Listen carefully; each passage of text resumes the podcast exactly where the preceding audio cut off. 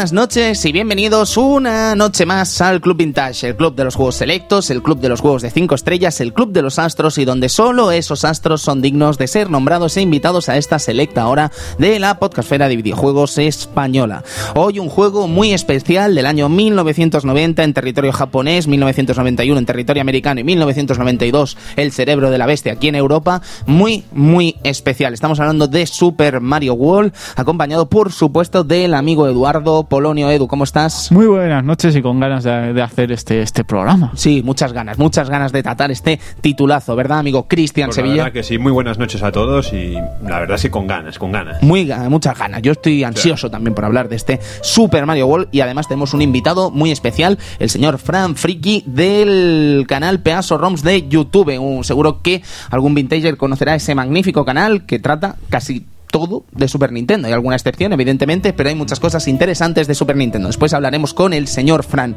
servidor de ustedes, Tony Piedrabuena. Sin más, amigos, amigas, empezamos. Hasta ahora.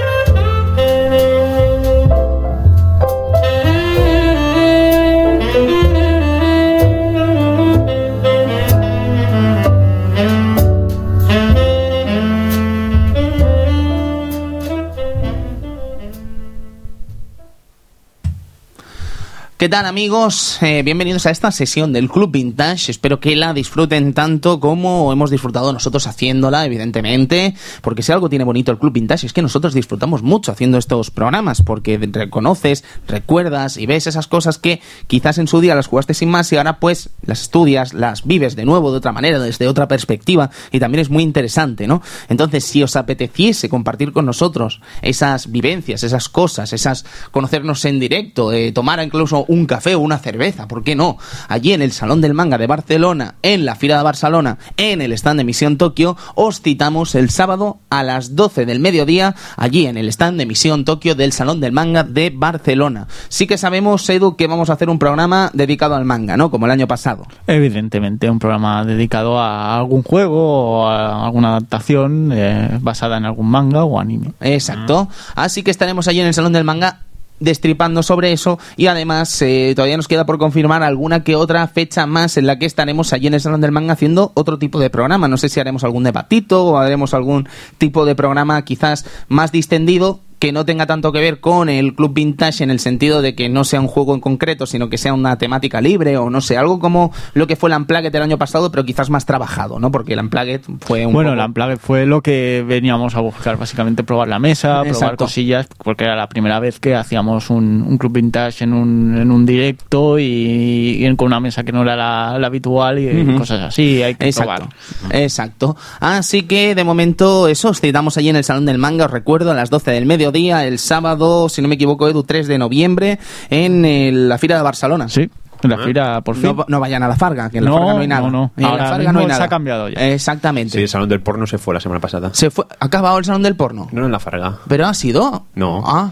Vaya. bueno, podemos seguir con el programa. Tenemos O sea, ha lanzado una patata. una patata porno. Nada más comenzar. Nunca había visto yo una patata porno. Ha sido Y increíble. más sabiendo que no es verdad. No lo sé, diciendo. yo me lo he tragado, yo me lo he tragado. Tenemos año 1990, el 25 de enero, en el suceso de hoy, tenemos la emisión, la primera emisión de la cadena Antena 3. Anda. ¿Usted le recuerda, Cristian? Pues la verdad es que no recuerdo la primera emisión de Antena 3. Recuerdo la de Telecinco con Indiana Jones. Yo recuerdo la de Telecinco también. Con la Indiana y era muy peque, ¿eh? pero me acuerdo la de ¿Pero Telecinco. de Antena 3? No, yo no, no recuerdo. No, ni yo tampoco. No recuerdo la de Antena 3, pero mira, ya tenemos algo interesante que estudiar, ¿o Pues no? sí. Bien, deportes. Deportes, hoy me he querido acordar de dos audiencias sudamericanas que nos escuchan mucho y nos ha apetecido, ha apetecido hablar del fútbol de esos países. Empezamos con la primera división argentina. Que ganó el campeonato, River Plate, y tenemos el fútbol colombiano en el que ganó la liga el América de Cali. Luego tenemos la Copa Libertadores de ese año que fue ganado por el equipo paraguayo Olimpia y eliminó al Barcelona Sporting Club de Guayaquil. Si no me equivoco es ecuatoriano ese equipo, ese Barcelona de Ecuador, ¿no? Es un equipo además que está hermanado con el Barça y dices, "Mm, vaya, no había suficiente con uno, que hay dos. Y Allende del... Pero bueno, no sé, seguro que algún amigo oyente será del Sí. Barcelona de Guayaquil, aquí metiendo la pata. Seguro. Mm, lo siento, amigo, es lo que hay. eh, Viva Guayaquil, pero bueno, en fin, me callo ya. Seguimos con cine. Tenemos Depredador 2 eh, Oh. de Stephen Hopkins con Danny Glover y Bill Paxton. Ah, a mí me encanta, a mí me encanta Depredador 2. Yo lo siento, chicos, yo seré un poco tonto, o seré yo que sé, pero a mí Depredador 2 me encanta porque si bien no tiene la sorpresa de la primera quizás, ese misterio envuelto sobre lo que vendría a ser el depredador, sí que tenemos más depredador y eso también es bueno, ¿no? Yo, yo voy a decir lo que creo que también pasa con Alien. Es que con esta segunda parte, al igual con la de Alien, se crea un universo. Sí, sí, se sí. crea su propio. El depredador es un personaje que tiene unas armas, que existen otros depredadores que vienen a verlo. Que, ¿Qué haces tú? Pues mira, me dedico a matar gente en, en, mundos. en- en mundos. Y aquí, está, además, en esa, esa ambientación. En, ah, no me recuerdo dónde era, no sé si era Nueva York o algo así. Ahí me has pillado, Cristian. Ah, sí. Ahí me has pillado. La patata Pero- depredador, esa sí que no me lo esperaba. eh, Sí, ¿eh? pero es esa, esa sensación de, de tribus urbanas. De... California puede ser, que hacía mucha calor. Mm, no me acuerdo. Bueno, No me acuerdo que había gente de, de raza negra. Eran todos Habían haitianos. jamaican- Habían jamaicanos, Y habían- sí, sí, Sí, había mucha mandanga. Scorpio, Scorpio con la droga tal, Oh. metiéndose unos chutes que ni, ni, ni el Al Pacino en Scarface. Bien, videojuegos. Videojuegos tenemos uno que a mí me gusta mucho y que creo que ya hemos hablado alguna vez aquí en el Club Vintage, que es Alex Kidd in Shinobi World. Toma. A mí me encanta. Es maravilloso. Yo entiendo que Miracle World tendrá que estar en el Club Vintage ah, más pronto que tarde. Más pronto que tarde. Hmm. Pero después vendría este Alex in Shinobi World. La verdad soy un fanático. El único efecto que tiene es que es muy fácil. Es muy fácil. Es, es muy- es muy el único fácil, efecto. Si fuera un poquito más fácil. largo y más difícil. Sí. Luego tenemos Pipis and Bibis, eh, todo a plan, arcade, maravilloso. No está nada mal, ¿eh? A mí me gusta. Tampoco es eh, un grandísimo título que pasará a la historia de la emoción lúdica de esos años. No me extraña con ese nombre. Bueno, Pipis and Bibis es un nombre como cualquier otro. Y además Vale. es un juego así de single platform muy interesante y está bastante bien, la verdad. Echadle un vistazo si podéis porque solo está en arcade y juraría que no ha salido en ninguna otra parte. No sé si habrá salido en alguna PC Engine, pero juraría que tampoco.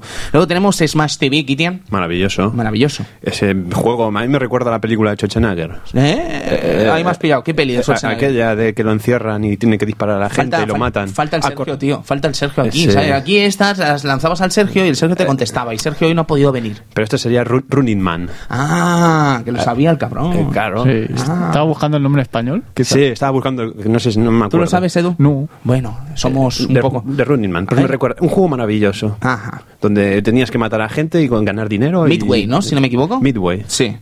Eh, podemos seguir, por ejemplo, con Kid Drácula. Otro juego que tarde o temprano estará aquí en el Club Vintage, supongo, amigo Edu. Esa aventura de Alucard SD, ¿no? Sí, a Lucar SD y, y un poco un poco extraño, ¿no? Eh, simpaticón, con, con esas músicas que parecen del Castlevania, pero en versión alegre y tal.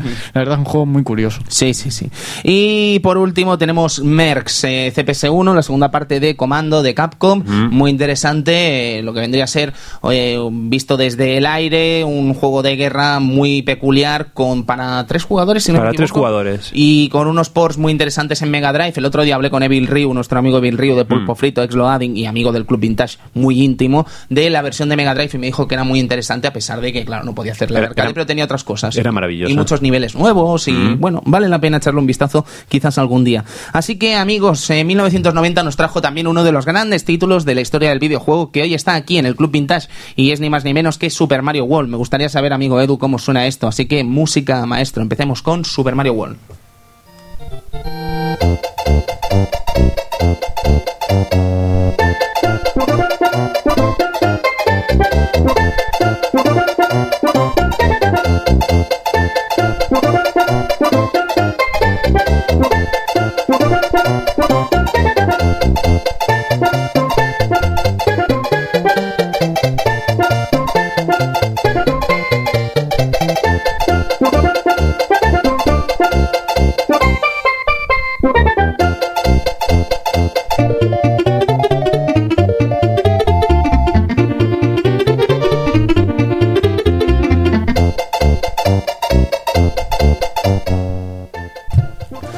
Amigos, eh, Super Mario World, lanzado en noviembre de 1990 con Super Nintendo, Super Famicom, mejor dicho, allí en el territorio japonés, y probablemente uno de los grandes títulos de la historia del fontanero italiano de Nintendo. Estamos hablando de la cuarta entrega oficial de la franquicia de Mario. Estamos hablando de que en Japón incluso llevó ese subtítulo Super Mario Bros. 4 que sale en la caja, incluso que se puso a la venta del juego. Y es muy interesante ver esa evolución casi del personaje dentro de su propia franquicia. A unos les gusta más Mario World que Mario Bros 3, a otros les gusta más Mario Bros 3 que Mario World, pero evidentemente son dos obras realmente a la altura del personaje, a la altura de toda una insignia como es la de Nintendo. Amigo Cristian, te voy a preguntar la pregunta para abrir el debate, ¿no? ¿Qué te parece a ti este Super Mario World? ¿Cómo lo conoces? ¿Cómo es tu primer contacto con él? Pues la verdad es que mi primer contacto, bueno, el primer contacto es el primer contacto de sí, porque este es el juego que venía con las consolas, si mal no me acuerdo. No al principio, pero digamos que es el juego. Yo creo que al principio ya Al venía. principio ¿eh? ya venía. Según pura dinamita, sí, pero claro, según pura dinamita, si ponías todas las Game Boys en línea, llegabas hasta Moscú. Yo, yo me acuerdo, por ejemplo, que yo no, no llegué a tener el Super Mario World de salida, porque Pero- me compré Super Scope, entonces eh, Claro. te cambiaban el cartucho. Supongo que si cambiabas el blister venían otros juegos. Claro, sí, en teoría con el Super Scope te vienen los juegos especiales de, de Super Scope y no te venía Super Mario World. ¿Hay algún accesorio más rompebragas que el Super Scope? Yo creo que no ha existido, la, ¿eh? La verdad es que es, es totalmente eh, Increíble. increíble. O sea, es un bazooka, tío. O sea, Es que- has pasado de una pistolilla roja y blanca a un bazooka rojo y blanco, pero un bazooka, tío. Es que no creo que haya nada más rompebragas, Pero, pero, pero voy a hacer la pregunta, ¿era útil? no, no, no, pero era ¿Se podía, se- rompebragas. se podía apuntar con eso? Bueno, ¿De verdad? sí. Sí, se, sí. apunta- se apuntaba bien. Lo que pasa es que los juegos, pues. no- ¿Jugabas no- tres días no- y al cuarto no volvías? es- tres días es mucho, ¿eh? Las pilas, Edu, las pilas. Las pilas bien, ¿no? Es que yo no llegué a jugar casi. Es que me regalaron. Después, al día siguiente, tuve un Super Castlevania en 4 y me apetecía jugar más. Hombre, claro. ¿El juego de los misiles era entretenido? ¿Y el Tetris? ¿Eh? A mí- tú te preocupas de ese, yo me No preocupo sé, del a, Tetris. a mí me hacía gracia porque el juego de los misiles, tío, el- la interfaz y tal, me recordaba mucho al Luen Squadron. No sé por Mm. qué. La tía hablando, lo- los- la selección. Créeme que lo pensé ayer viendo Pura Dinamita. O sea, no, Pura Dinamita no, fue el siguiente. Mm, ¿El de las navidades? No, es la anterior. Bueno. Que va en medio. Hubieron tres ese año, tío. Increíble, pero cierto. Pues me recordó un poco al Luen Squadron todo. Encima la estética anime de la, de la mujer y tal, que te, que te enseñaba y te daba a elegir el juego.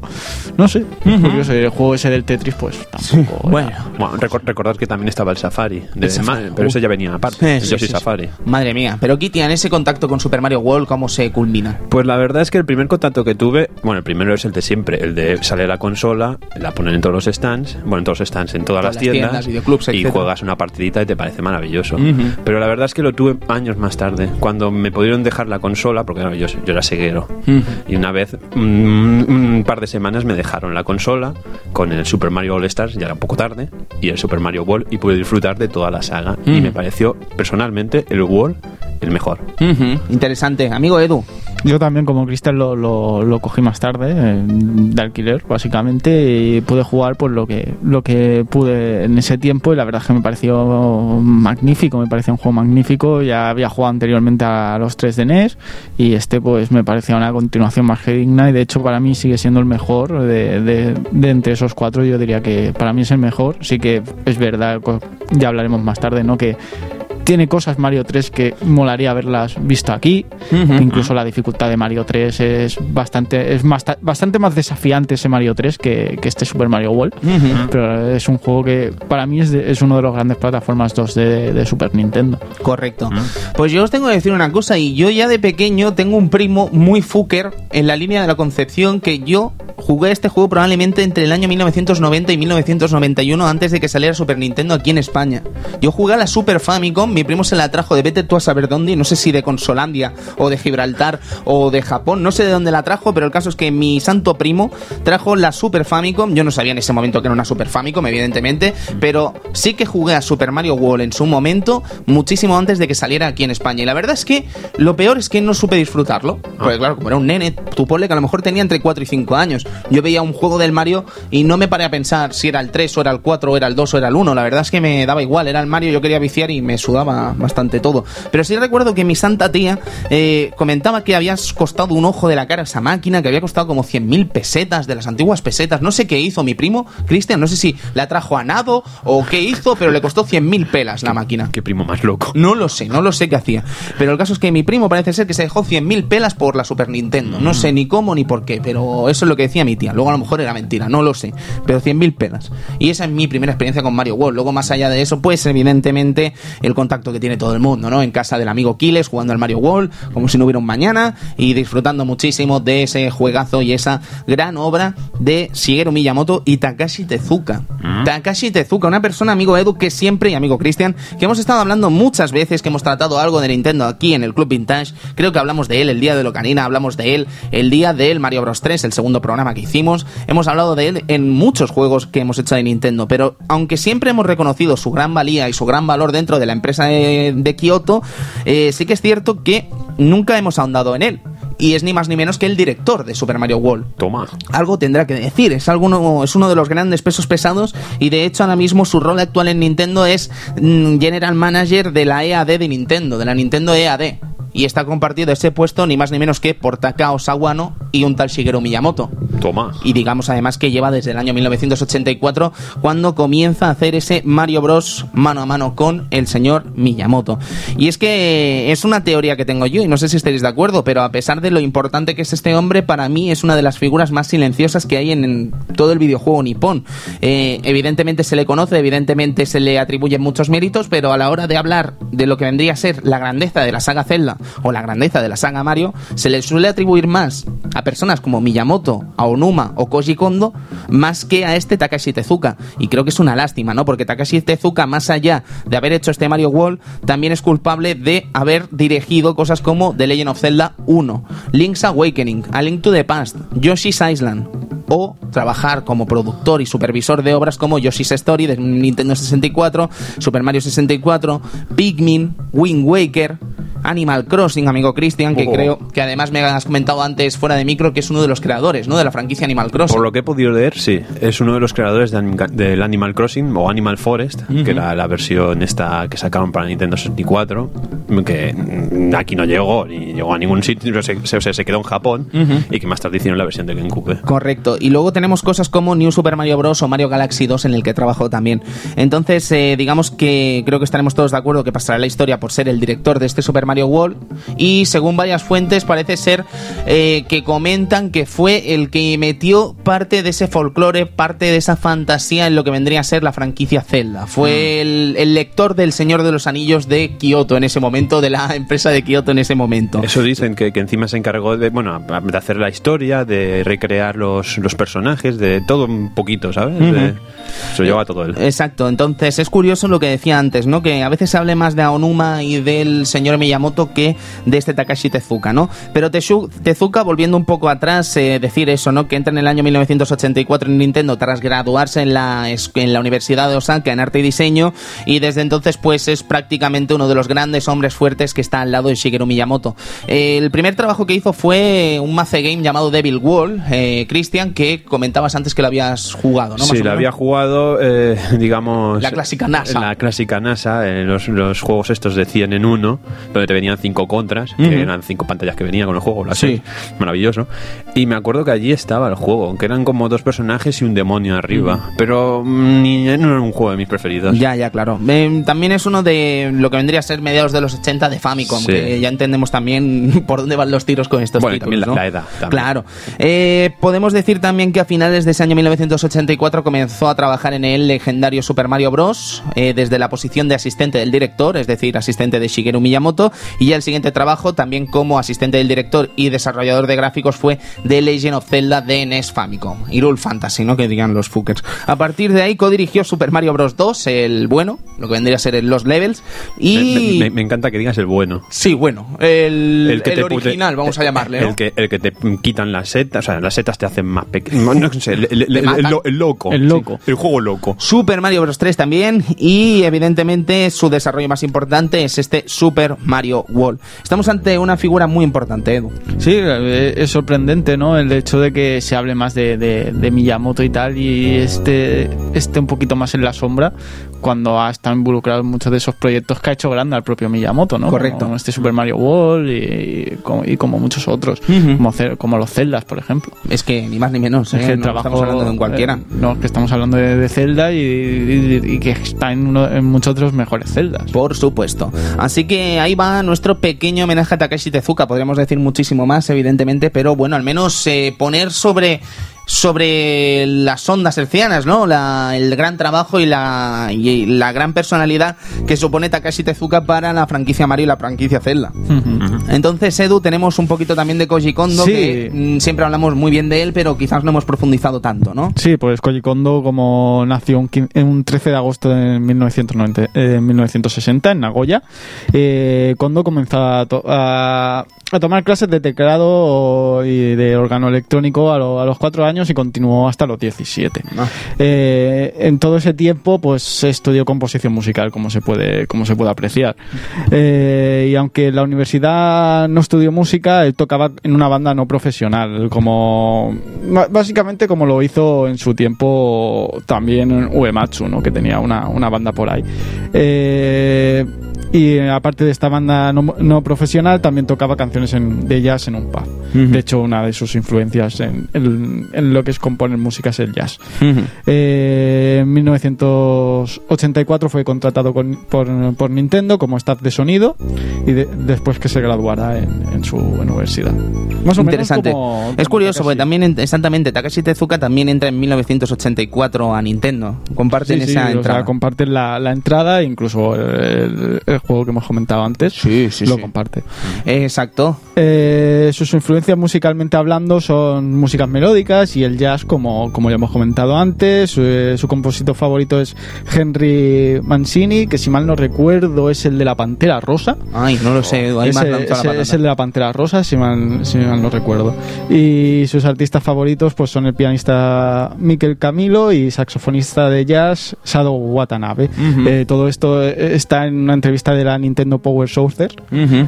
que, que salió en 1997 con el con para Mario 64. para Mario 64 etcétera de hecho hay una- un comentario que, que habla sobre sobre la compara la composición de un videojuego con componer música en, en- en cine o, o en, una, en una animación y dice que cree que es, es diferente, que la música para las películas y animaciones debe de describir una escena y evocar emociones a los personajes.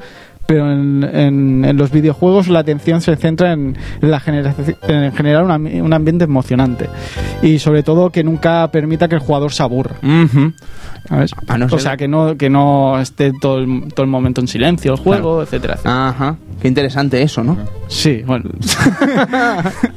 No, eso lo vamos a explicarlo, porque Sí, tampoco queda bien. El- Eh, el- estuvo el señor Oscar, ¿cómo Ah, era? Oscar Araujo, Oscar Araujo. Shadow, que dijo que a él le rayaba mucho que los videojuegos tuvieran constantemente música. Sí, y que él solía bajar la música en esos juegos en los que le taladraba la música, ¿no? De la fondo. durante mucho Y, rato. y claro, la pregunta venía, yo creo que no me entendió, no quiso decir esto, ¿no? Pero yo la pregunta que le hice sobre fue sobre todo por la saga Castlevania, ¿no? Que en los Castlevania nuevos se respira mucho silencio y lo que vendría a ser el nuevo Lord of Shadows de 3DS Sí. está totalmente en silencio casi todo el juego y en los otros había una melodía de Michiru Yamane constante, pim, pim, y que pim iba cambiando. y que era maravillosa y que en este no estaba y me dijo eso que a él no le mola eso porque acaba quitando el sonido y dices Yo creo "Mm, que espero al- que no hayas querido decir que quitas a Michiru Yamane Yo lo que creo es más bien lo que dice, que le dice Koji Kondo aquí, ¿no? Que a lo mejor Oscar Araujo pues está más acostumbrado a hacer cine o a hacer animación y entonces el tema en los videojuegos no lo tiene tan, Sí, tan sí. asimilado Puede a la hora ser. de hacer música. pero bueno que Oscar Araujo es un profesional evidentemente solo ese pequeño apunte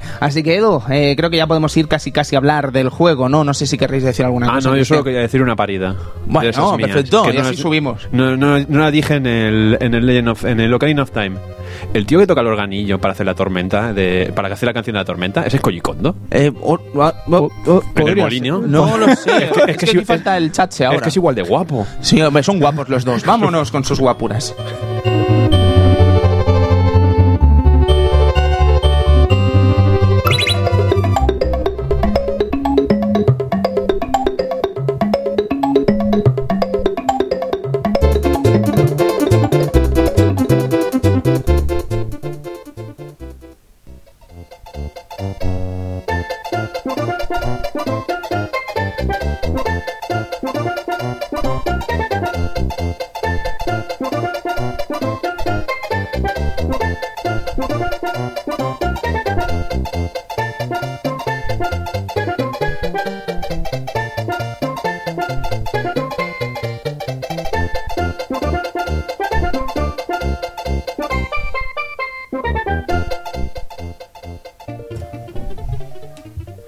Bueno, pues ya estamos aquí con una mala noticia. Y es que, como bien sabéis, aunque esto de la tabla es maravilloso, esto del crowdfunding ha sido increíble y os pedimos disculpas una semana más porque estamos esperando a que nos pasen todo el tema de la gente que ha colaborado en el crowdfunding para ir anunciándolos desde aquí, daros las gracias. Todavía no lo tenemos eh, por motivos que no vienen a cuento. Eh, decir que eso, que la semana que viene empezaremos ya a poder ser a dar esos agradecimientos a todos los amigos que han colaborado en este crowdfunding y decir que lo que vengo a decir la mala noticia noticia, perdonad que me líe, mm. es que la mala noticia es que no tenemos a Fran Friki porque el Skype nos ha fallado. Nos ha ah. fallado. Y aunque hemos intentado hablar con él un ratito, eh, se cortaba muchísimo. Y lo de Saigon Onindu de la semana pasada, que a veces se cortaba, pues era bastante más grave que lo que ha acontecido con el señor Fran Friki, que prácticamente no se le escuchaba. No se le entendía nada. No podemos arriesgarnos, amigos, a que pase eso, mm, o al menos no queremos arriesgarnos a que pase eso, y para que ustedes pasen un mal rato, para que nosotros quedemos mal y que el señor Fran Friki pues no quede, no demuestre todo lo que sabe porque no le deja la conexión a internet, pues creo, creemos que es mejor que lo dejemos y lo pospongamos para otro momento y ya está. Lo sentimos mucho. Y señor Fran Friki, un auténtico placer. Le recomendamos a todos los amigos del Club Vintage que se peguen un vistazo por Peaso Roms en YouTube. Ponen Peaso Roms en YouTube y ven ese canal realmente increíble con cosas muy interesantes, sobre todo de Super Mario World. Es muy interesante ver todas las historias, ver todas las curiosidades, ver la cantidad de bugs que ha explotado este señor, este Fran Friki, porque son realmente increíbles y os dejarán con la boca abierta. Cosas que no se saben o no se sabían, mejor dicho, que no son Vox Populi precisamente y muy interesantes, incluso rompiendo algún que otro mito también muy interesante. Mm. Fran Friki, eh, Peaso ROMs en YouTube, os lo recomendamos muy encarecidamente. Eso sí, podemos comenzar ya, eh, por desgracia sin Fran, pero podemos empezar ya con lo que vendría a ser este Super Mario World, que como bien decíamos salía allá por finales de los 90 en territorio japonés. Yo creo, chicos, que esta cuarta parte de Super Mario Bros., dejando de lado lo que vendría a ser el Super Mario Bros. USA, ¿vale? El Super Mario, el Doki Doki Panic, eh, a, fin de cuentas, ah. yo creo que es una de las mejores capítulos que se ha hecho de Super Mario. Yo personalmente, ya lo he dicho antes, para mí salvo algunas cosillas buenas que tiene el 3, este sería también el mejor. Pasa que también resulta que a lo mejor es un poquito más fácil que los otros. ¿O es la sensación que me da? Es muy fácil lo que vendría a ser el tramo principal. El tramo principal. cuando te desvías, cuando te vas a sitios secretos, cuando tienes que encontrar cosas, eso es difícil. Pero lo que es el momento de ir el camino, o sea, el hilo de seguir los castillos, me ha resultado un poco más sencillo que en el Super Mario Bros. 3. Edu, eh, yo lo que iba a decir era eso, ¿no? Que quizás eh, no sería descabellado que a gente le guste más Super Mario Bros. 3 que Super Mario Bros. 4, o sea, Super Mario World o Super Mario Bros. 4, eh, sí. Podría ser, yo de hecho he hecho en falta, por ejemplo, el, menú aquel que tenía Mario 3. El submenú, eh, El submenú para si has conseguido alguna seta, flor y tal, pues poder activar esa seta o esa, esa flor y entrar al nivel mm. ya directamente con eso. Quizá habría facilitado mucho más el juego de lo que es ya. sí. Eso te iba a decir, que a lo mejor eso se barajó porque, francamente, no tiene sentido que no esté, pero si ya de por sí es un juego fácil, si añades eso, lo facilitas mucho más. Quizás no se incluyó por ello. Pero quizá para ir a algún, algún submundo o alguna cosa que, necesitas, alguna cosa en concreto del palo, pues necesito ser eh, estar grande para romper la, la roca que me, me, abre un túnel y poder conseguir la llave para irme al mundo de la estrella, o necesito la capa para volar un poco más y llegar arriba donde está la, la otra llave. Cosas así, pues a lo mejor para quizá para te facilita también el hecho de llegar a la pantalla, pero también te abre la posibilidad de llegar a coger algo para irte a un mundo más fácil. Porque hay veces que tú no sabes, eh, te indica en el mapa cuál, qué pantalla tiene otro final, que son las que tienen un punto rojo. Esas normalmente te indican de que hay dos maneras para pasarse o que hay algún secreto. En ese momento dices, vale, entro aquí, hay un secreto, pero no sé dónde.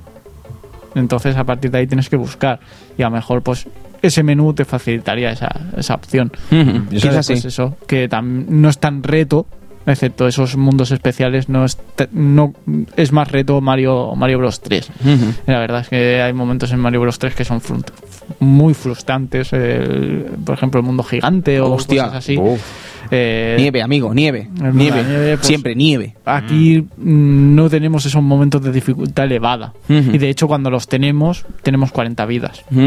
Porque son más vidas como un cerdo. ¿eh? Hay muchos bonus de subir vida a, piñón. Piñón. Sí que en Mario 3 tenemos las flautas, que nos facilita también tareas, pero es que aquí las vidas van a, a, A porrillo. a que hay, hay bonus que te dan 4 o 5 vidas Fácil. fácil. Fácil.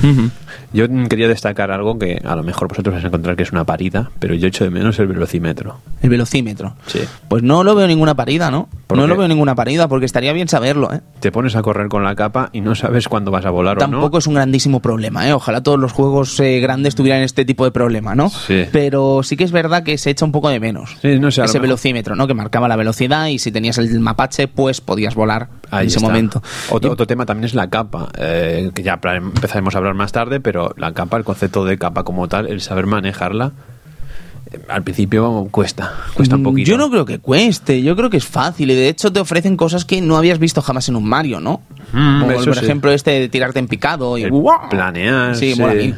Pero yo creo que si tenemos que hablar de Super Mario World, decir que es un desarrollo que dura tres años, Uf. en el que se hu- hubo mucho contenido que salió a la luz mediante muchas revistas japonesas, alguna que otra revista americana como Nintendo Power y se han visto algunos cambios dentro de ese juego, ¿no? En algunos sprites, algunos enemigos, incluso algunas pantallas parecían más de Mario Bros 3, esa ¿cómo os diría? Esa intríngulis, esa manera de plasmar las cosas de Mario Bros 3 que quizás Super Mario World no tiene. Pero es que de hecho incluso existe contenido en el que vemos a Mario con el traje de mapache.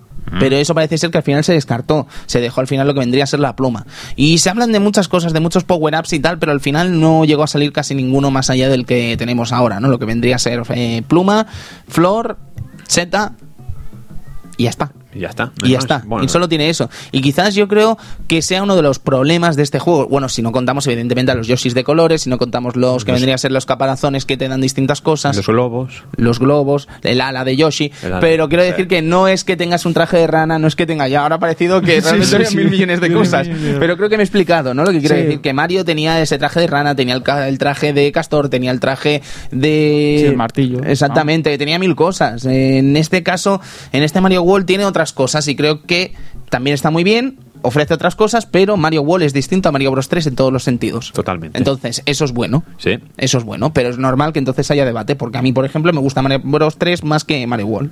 Me parece más largo, me parece más interesante, más complicado.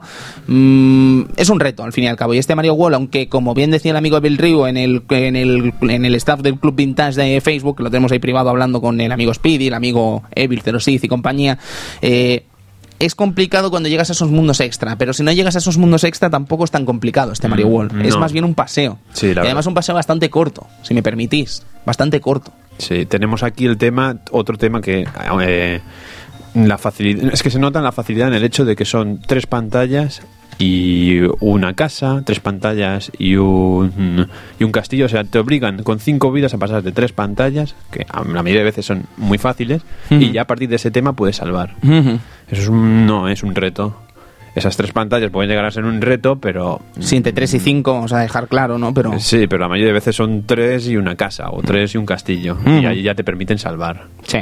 Luego también Ese concepto además eh, rescatado de Mario Bros 3, ¿no? Del tablero, con lo que vendría a ser ir pasando de pantalla en pantalla, tenemos la casa, tenemos los distintos elementos de este juego que nos permiten muchas cosas, evidentemente, entre ellas, por ejemplo, el habilitar bloques, ¿no? Sí, el habilitar con los switch. Exactamente. Habilitar bloques que te pueden servir de ayuda. Exactamente, bloques, lo que vendría a ser los bloques clásicos, en este caso hay algunos que están, mm, están los vemos de colores, eh, reseguidos por colores rojo, amarillo, verde, y sí encontramos los caminos secretos que nos permiten, dentro del propio juego, caminos secretos que nos permiten acceder a esos switches, al activarlos aparecen dentro del juego, y dentro del juego pues ofrecen una u otras cosas dependiendo de cada switch, evidentemente, y evidentemente eso también nos ayudaría para conseguir distintos retos, pero es que se nos está olvidando muy importante este Super Mario World que no hemos comentado todavía. Anda. Yoshi. Yoshi. Yoshi probablemente sea uno de los cambios más interesantes que ha tenido este Super Mario World. No sé si estaréis de acuerdo. ¿Eh? Hombre, es, el es, un, es, un, es, es un gran añadido el tener a, a Yoshi, básicamente por el hecho de que es un acompañante más, es, es un golpe más que tenemos,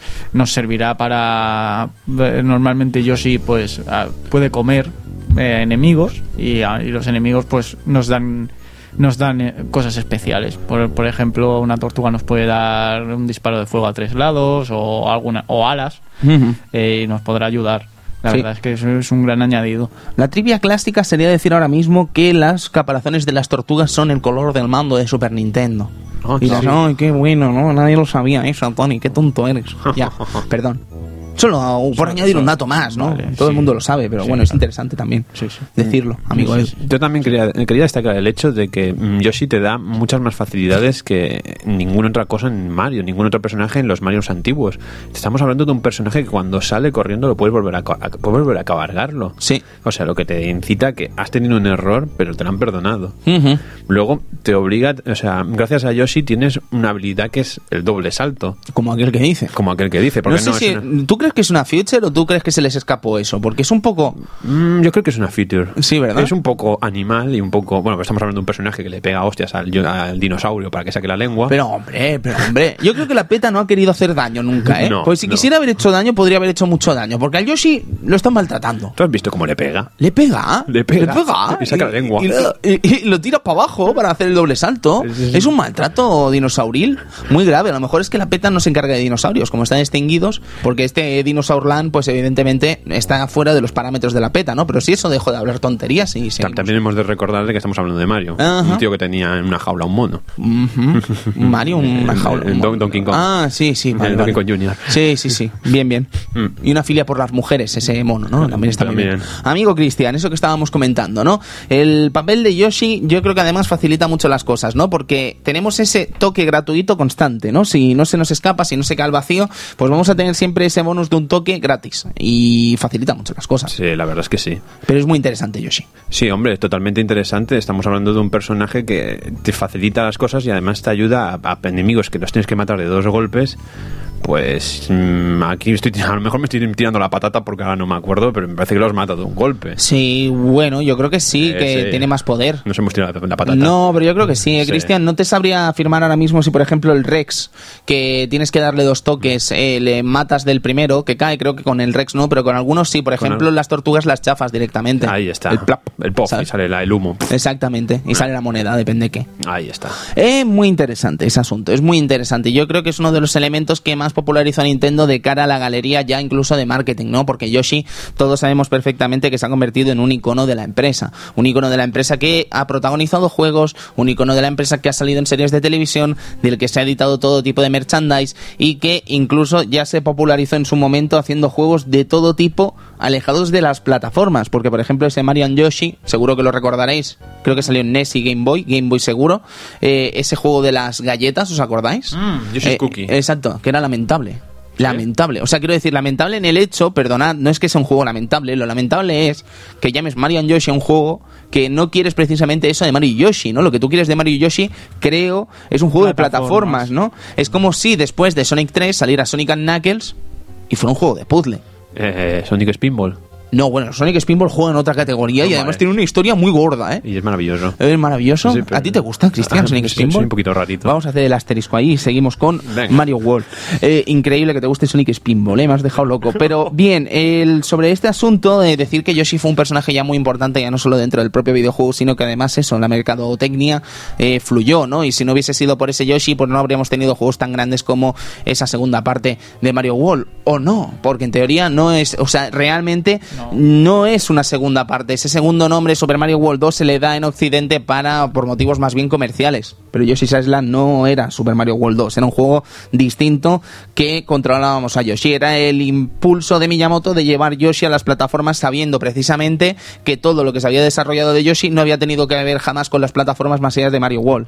Y la verdad es que le queda un juego bastante bastante redondito, ¿eh? Porque Sí, Yoshi- a pesar de los problemas. Efectivamente, pero Yoshi's Island está muy, muy, muy bien. Sí, sí, a pesar de los problemas que tuvo en cuanto a su desarrollo, porque si recordáis el programa piloto del Club Vintage, hablamos de esos problemas de desarrollo, esa cabreo que tuvo Miyamoto con Rare en el asunto de que Nintendo quería un juego con gráficos mejores y Miyamoto en vez de hacer gráficos mejores lo que hizo al final fue darle ese tono de dibujo animado que le queda tan sumamente bien, ¿no? Pero le sentó muy mal a Miyamoto eso y es una historia que hemos repasado mil millones de veces y que os invito a que conozcáis en ese episodio piloto y si no me equivoco también en el especial Miyamoto lo comentamos. La verdad es que Miyamoto y, su- y sus problemas, ¿eh? Sí, que sí. si con Rare, que si con Square. Muy interesante. Todo le sienta mal. Sí, todo, todo, todo lo sienta mal. bien. Todo lo que le tocan del personaje le sienta mal. Ahora, luego él les hace y hace lo que le da la gana, ¿no?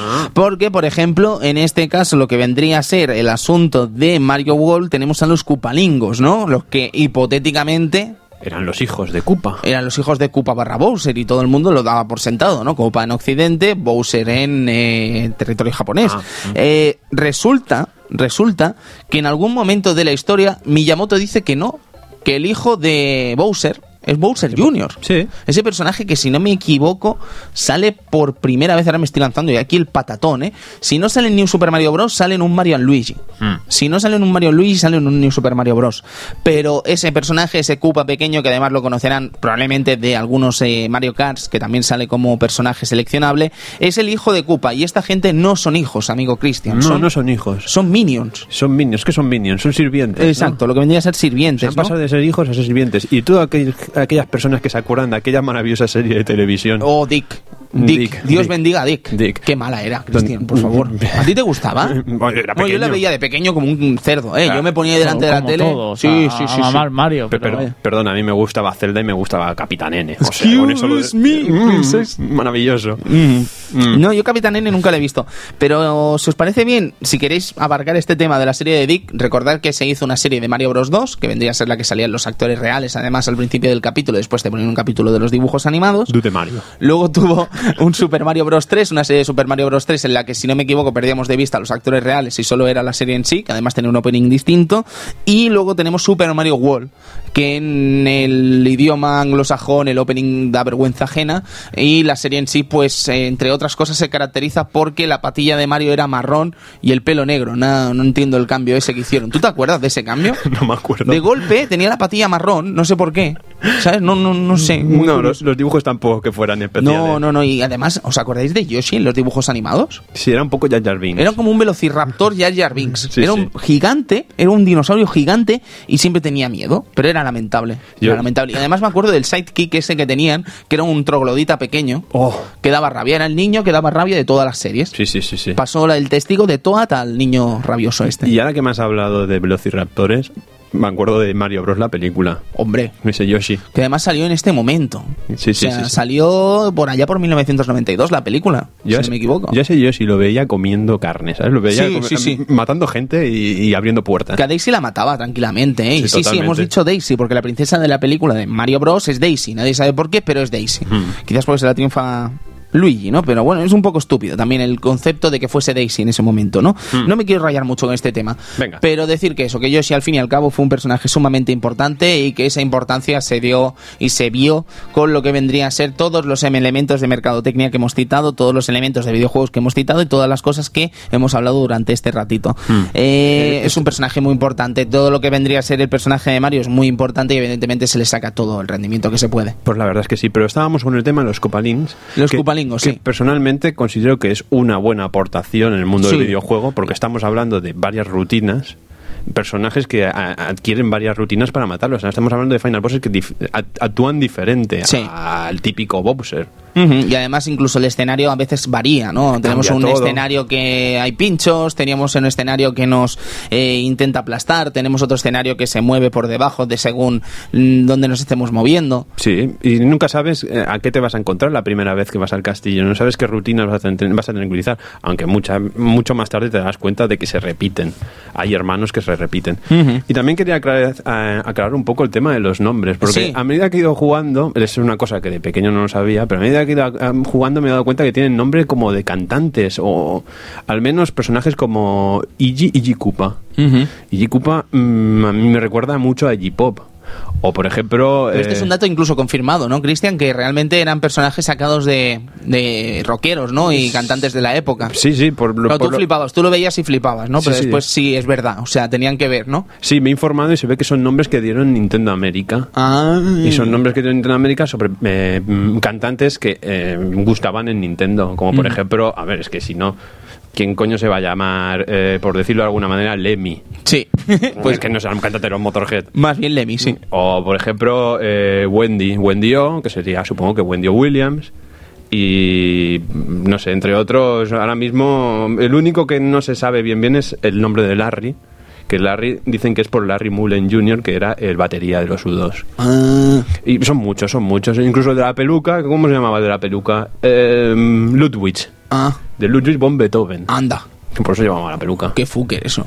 El de la peluca, ¿no? Luego no había uno que también iba maquillado como Kiss. Con una estrella. Sí, Y, y ese se llamará como alguien de Kiss a lo mejor, o estoy flipando. Eh, Me estoy metiendo en un campo, ¿eh? No se llama igual, pero tiene la misma estrella. Es eh, Morton Downey Jr. No sé quién era. Es Morton, Morton Koopa, pero Morton Downey Jr. supongo que sería algún cantante de la época. Francamente, nos metemos en un jardín ahí. No, pero no pone aquí. Tranquilo. Bien, bien, bien, bien. Y luego tendríamos a otros como, por ejemplo, Roy Orbison, que tienen Roy, Roy Koopa. Ajá. Que Roy Orbison- Interesante. Sí, son Bien, cositas, bien. chorradillas. Chorradillas, pero, interesantes y que aportan un poco más de jugo al asunto, ¿no?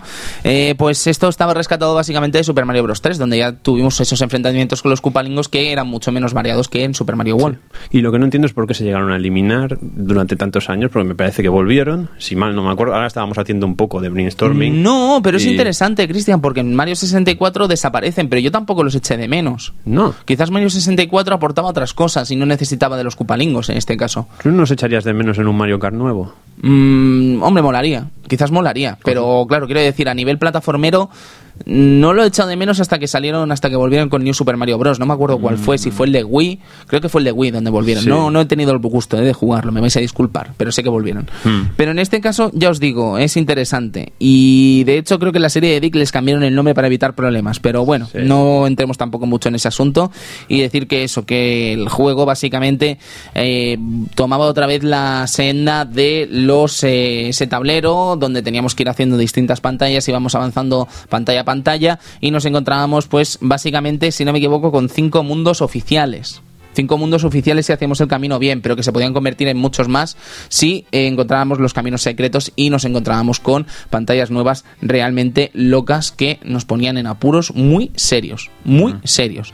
Pero eh, lo que vendría a ser ese momento... ¿Siete, Edu? ¿Me confirmas? Siete, siete, Perdón, me siete castillos, mm, siete Sí, es lo que me- estaba me pensando. Se- seis castillos más el eh, browser El Valley. Bowser 7, perdonad. Siete. Eh, pues estábamos comentando eso, que el juego además eh, me he estado fijando porque hace unos meses leí aquello de que Super Mario Bros. al darle a la primera, a la primera de esto de la seta, al primer... La primer interrogante. El primer interrogante en Super Mario Bros. 1, si os fijáis, la metodología de esa escena es tú le das, ¿vale? Entonces la seta sale caminando hacia la derecha, ¿vale? Y lo primero que hace es encontrarse una tubería y rebota hacia ti. ¿Vale? Entonces tú ahí puedes hacer dos cosas, o esquivártela o comértela. Y normalmente, si no tienes ni idea, si vives en un mundo en el que no has jugado nunca a Super Mario Bros., como se podía esperar en ese momento, en el año 1984 barra 1986, eh, cuando sale la consola allí en Estados Unidos, en, en la NES, Eh. eh, claro, lo que te provoca es eso, ¿no? Que ahí ya has aprendido que la seta es buena y la siguiente seta que viene es mala, ¿no? Entonces quise examinar ese concepto en Super Mario World y no existe. No. No existe. Pero sí existe el hecho de que en Super Mario World te están dando muy poco a poco lo que vendría a ser los ingredientes que hacen de Super Mario World un juego especial. Por ejemplo, en la primera pantalla nos encontramos técnicamente lo que vendría a ser la seta. Hmm. En la segunda pantalla nos encontramos el elemento de Yoshi. En la tercera pantalla nos encontramos el elemento familiar que es el de la flor. Hmm. En la cuarta tenemos una pantalla en la que no encontramos ninguna de las cosas nuevas y ya cuando pasamos el castillo nos encontramos en lo que vendría a ser al subir eh, la, la Donut Plains, a la Donut Plains, perdón, a la primera de la Donut Plains nos encontramos al primer Yoshi. Ahí a la pluma, La- la perdonad. primera pluma. La primera pluma, ¿vale? Que son esos eh, Goombas que van... Volando, Exactamente, y al darles eh, sale la pluma y la coges, ¿no? Mm. Es muy interesante también eso que te lleve tanto de la mano a la hora de aprender las cosas nuevas, ¿no? Y no sé si os habréis dado cuenta de ese aspecto, pero es sumamente interesante que sea tan didáctico a la hora de jugar, ¿no? Y que no te atosiguen con tantas novedades al principio del juego, sino que en 10 minutos a lo mejor ya estás metido en toda la mecánica de lo que vendría a ser Super Mario World. Además tienes esos eh, iconos que al golpearlos te explica qué tienes que hacer con eso y es muy interesante también. Sí, la no verdad sé, que sí. es un juego francamente interesante en ese concepto. Pasa que es un juego que, si bien has dicho, eh, te va enseñando poco a poco cómo se juega, también es un juego que mm, descubres cosas. Eh, no sabes nunca qué enemigo te va a ayudar y qué enemigo te va a matar. Bueno, todos los enemigos matan. Correcto, eso te iba a decir. Correcto, correcto, pero por ejemplo- Excepto los atunes, excepto los delfines. Los delfines O, o- o los topos, depende cómo lo hagamos. también. Los topos. Si te Pero- tocan, te matan. Si te subes encima, pues te ayudan. Sí, sí, sí. Pero vamos, vamos a ¿Cómo molan los topos? Los topos Lo- molan mucho topos Con las sol. gafas. Sí, sí, sí, sí. Pero, pero vamos a repetir el A mí me concepto. mola del- el topo gigante, perdón, sí. Ah, bueno, pues solo quería repetir el concepto delfín. Tú ves delfines nadando, volando, y dices, hostia, me van a. Estos me quieren. Estos me matan. Bajas abajo y un, pu- un pez globo. ¿Qué haces? ¿Te suicidas? Mm, Es que no sabes qué hacer en esa pantalla. no entiendes nada. no entiendes nada. Luego te das cuenta que puedes subir por encima de los delfines. Pues son tus colegas. Los, del- los delfines siempre son amigos. Son amigos, Sí. pero ¿sabéis la tontería de los delfines? Es una tontería, pero a mí me pareció muy grotesco. Ah. En la versión europea, los delfines, tú te puedes subir en ellos, jiji, jaja, y si intentas comértelo con Yoshi no pasa nada. Pero Yoshi, en la versión japonesa, se los puede comer. Hombre, son japoneses. Hombre, ya, pero no está bien, amigo Cristian, no está bien, es un delfín. Son japoneses. ¿Pero tú te comerías un delfín? Si fuera japonés, sí. Pero los japoneses, no, hombre, pero Cristian, no sé, yo no me comería nunca un delfín, Edu. Yo lo veo de mala gente. Ya, pero bueno, es otra cultura también. no sé. Qué tonterías estamos ¿Te come- diciendo, te- por favor. ¿Te comerías un saltamonte? No. En Tailandia sí. Pues, pues ya está. Te comías unos huevos de toro. Oye, podemos seguir, por Vale. favor. En todo caso, lo que estábamos comentando es eso, ¿no? Que tenemos además eh, un ejército de enemigos pues, grave. No sé si os habéis fijado.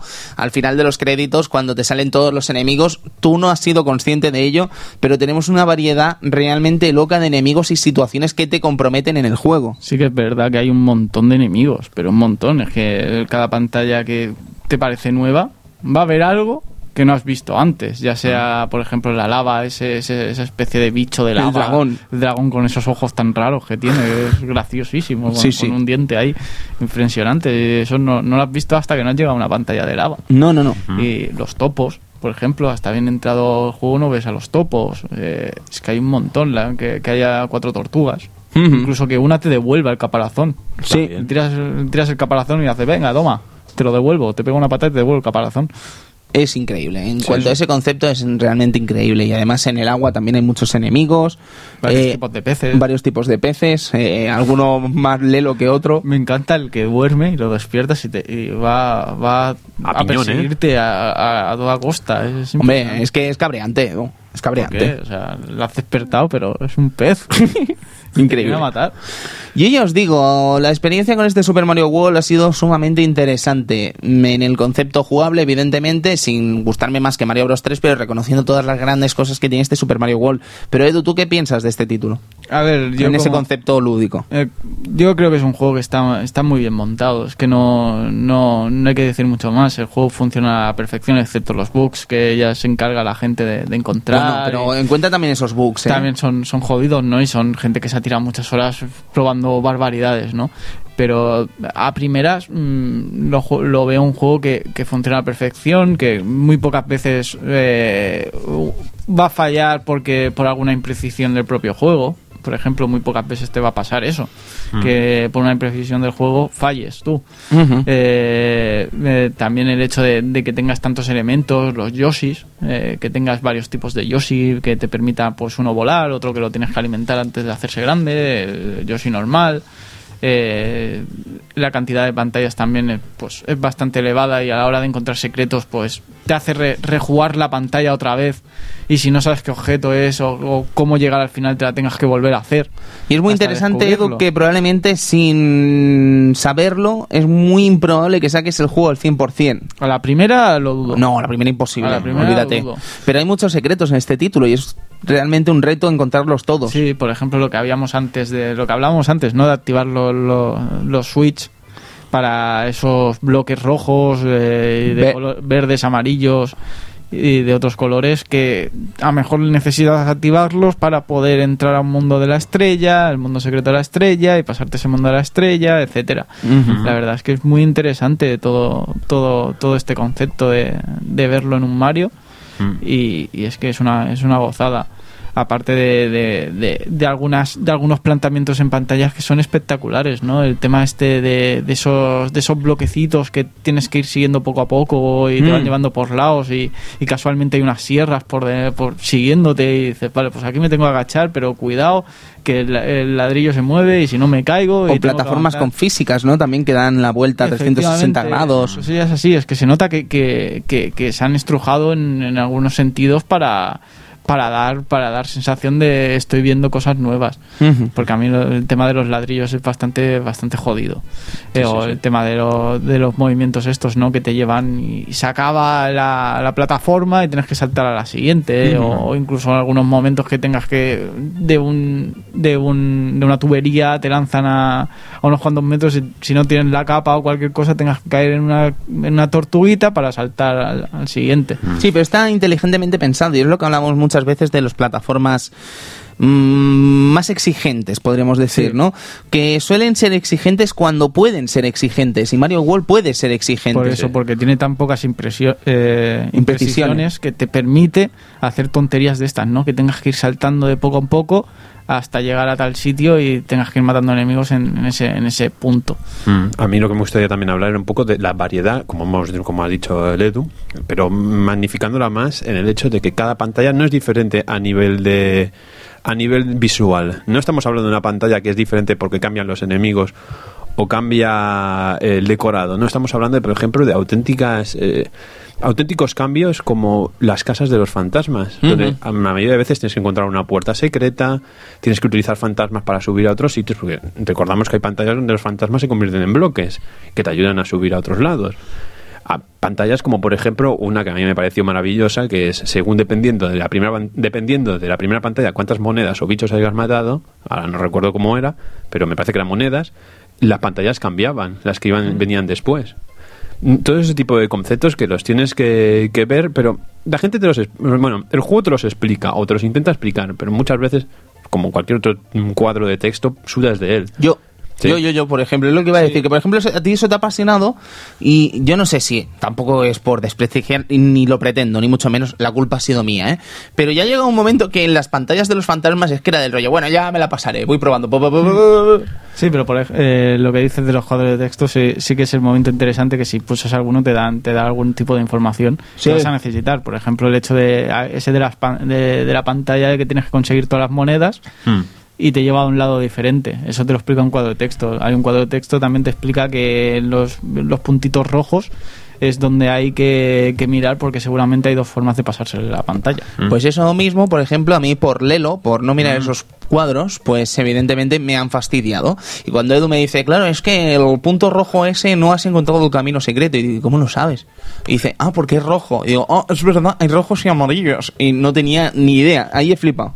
Sí, Sí, eh, te enseña muchas cosas este, este Mario World. O sea, que lean, no sean como yo. ni como Sí. yo tampoco. Lo que pasa es que evidentemente a veces no te da por leer todos Ujú. y sí que a lo mejor pues te has olvidado alguna cosa im- importante que deberías.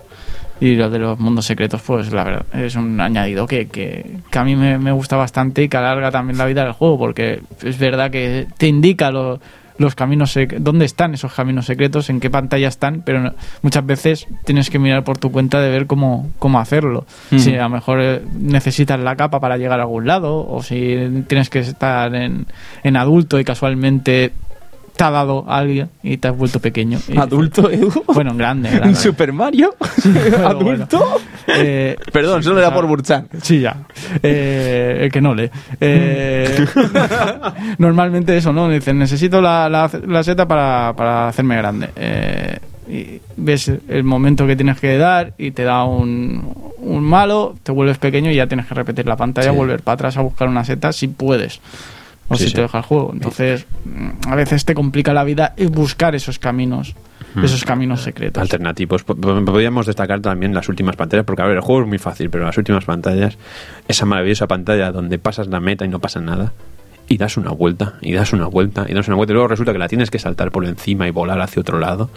Y dices, Sí, "Mm, sí. gra- gracias, Te gracias". quedas con una cara de tonto ahí. Te quedas con una cara de Claro, tonto. pero es que si no tienes la capa o algo así, Sí, mm, mm, tienes Busca. que volver a... a- a- mm, no, tienes que volver a repetir. Busca. Claro, busca. claro, es que son esas cosas, ¿no? De, a veces tienes que probar, Mm. porque si no, no. Otra de las facultades, ahora me habéis recordado, otra de las facultades de esta versión PAL es que puedes hacer los castillos que has derruido. Ah, y esto no estaba en la versión japonesa. No, no lo estaba. Tienes que Ah. hacer LR, ¿verdad? LR. O sea, con LR puedes entrar en los castillos de ruidos. Esto- Yo lo he probado hoy, ¿eh? Ah, en vale. la Wii, al menos. Eh, con el- la galleta hacías LR en las pantallas de, de- de los castillos que estaban derruidos y podías volver a entrar. No sé por qué, LR, pero así era. En cambio, en la versión japonesa parece ser que no se podía ejecutar eso. Bueno, son cosas de las versiones europeas. Si yo si no come pescado, pues... Pues no come pescado. No come Pues come- Pues no entras en los castillos. entonces, ahí está. Básicamente. Es, es- es el concepto también de L y R, que no lo hemos abandonado. Ese concepto de, de- de- de- Porque aquí estamos muy locos, porque aquí vamos corriendo y no sabemos qué hay delante. Pero hay gente que se dedica a mirar con el L. Puedes ir para mirar para un lado y con el R puedes mirar para el otro. O para arriba y para abajo, si no recuerdo. Bueno, el mar- sí. Ajá. Yo sabía que eso se podía hacer en el mapa. ¿Sabes? Que en el mapa puedes también dirigir lo que vendría a ser el mapa, verlo entero, ver qué caminos hay. Pues luego tampoco te sirve para mucho en realidad. Pero en este caso, la verdad es que no lo sabía. No lo había probado, no había para, para- A- para- Ayuda un poco a descubrir algún camino secreto. Y te lo dicen así. con. Y te lo dicen dándole a un pulsador de estos. Supongo que sí. Pues me lo he comido con patatas, ¿ves? Como todo. Sí, sí, sí. Es que hay que dar las cosas de, Qué tonto, de tío. texto, tío. Mal, mal, mal. Y luego también el concepto que hemos hablado un poco de la facilidad del juego. Podemos hablar perfectamente de las vidas locas. Vidas locas. Es que el problema del juego yo creo que son las vidas locas. Vidas ¿no? locas, vidas a mansalva.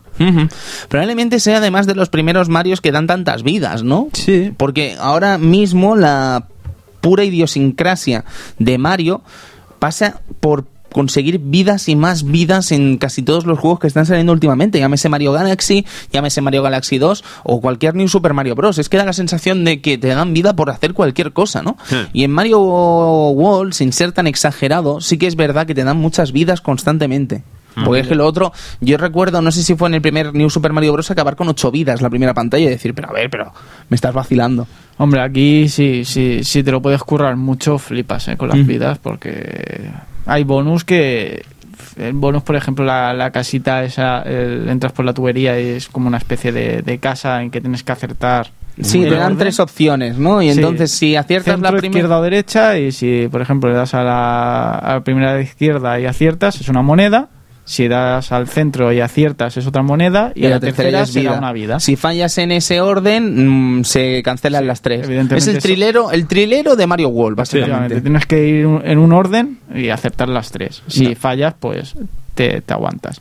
Pero en esos pues, ya te pueden dar cuatro vidas. Tranquilamente. Y luego está ese maravilloso truco. Bueno, no, no es un, no es un truco, es una habilidad de que si te has pasado la pantalla, pausas y das al select y vuelves al mapa, sin Sí. perder ni una vida, pues vuelves a hacer el, el- vuelves a hacer este, el minijuego. Ah. Y te juntas con cuarenta y pico vidas, cincuenta y pico, que te quedas sin vidas. Llamas a, Ma- a Luigi y le dices, oye Luigi, pásame tus vidas. Con, porque puedes donar vidas también. Y- bueno, al final acabas con un pitote de vidas, maravilloso. Maravillosísimo, maravillosísimo. Pero claro, para eso tendrás que jugar a dos players. bueno, pero lo dejas con una vida y Porque- lo matas. Perdón, ¿se puede jugar a dos players con un mando en este juego? Juraría que sí, ¿verdad? Mm, ahí has lanzado la patata tú. No, pues sí, ¿Y creo que sí. de puerto? Sin Porque- cambiar incluso, ¿eh? Ah. Diría. No, porque este mm, no recuerdo que tuviera una función de Mario Mario Bros como tenía en Super Mario Bros 3, No. ¿os acordáis, no? No, de Mario Bros. no. No, no, que- que tenía el Mario sí. Bros este y tal, en Mario World eso no ocurría, creo creo recordar. No, No, no, creo que no, no llegabas a interactuar con el otro jugador en ningún momento y eso quizás también pues da un poco de lástima, ¿no? Pensar, hostia, ¿por qué no incluyeron algo, ¿no? En ese aspecto, en ese apartado, ¿no? Habría sido interesante. Pero, eh, Sí, yo juraría que se puede jugar con un mando, pero en el peor de los casos, pues conectas en el segundo puerto y ya está, ¿no? ya no te pedían los dos mandos como a veces pasa ahora. Hmm. Efectivamente. Y eso está muy bien. Yo vuelvo a re- eh, al tema de, de- de las pantallas secretas, que es donde sube la, la dificultad y donde sí que es verdad que necesitas más, más práctica a la hora de jugar. Eh, sigo diciendo lo mismo, ¿no? El problema es que sí que necesitas más práctica, más tiempo, más, más saberte la, la metodología de la pantalla, pero ya tienes 40 vidas. Ese es el básico problema que, que no te supone tanto reto como, como era, por ejemplo, Mario Bros 3. Que ahí sí que sufrías para, para llegarte a una pantalla, para pasártela del tirón el mundo entero. Ese es el, lo complicado, la- las, las pantallas secretas, pero no llega a ser tan reto como, como era Super Mario Bros 3. Hmm. Y quizás sí que es verdad, como hemos dicho, el tema de las vidas, pues a lo mejor es el que abrió la veda al tema de, de conseguir vidas de esa manera tan, tan sencilla, ¿no? De Luego- bonus con vida, de... Tú de- piensas que después de Mario World pasan muchos años hasta que vemos un Mario en sobremesa dos dimensiones. pasan muchos, muchos Sí años. Pasan muchos, muchos años sin tener, si no tenemos en cuenta, evidentemente, los remakes, eh, bueno, remakes, los ports que salieron en Game Boy Advance, o si no tenemos en cuenta los juegos de Game Boy, eh, Mario Land 2, eh, Wario Land, etcétera. Eh, es raro ese concepto de que, bueno, no es raro, pero puedes entenderlo que no volviera el personaje Mario en sí a las dos dimensiones hasta bien entrada la década pasada.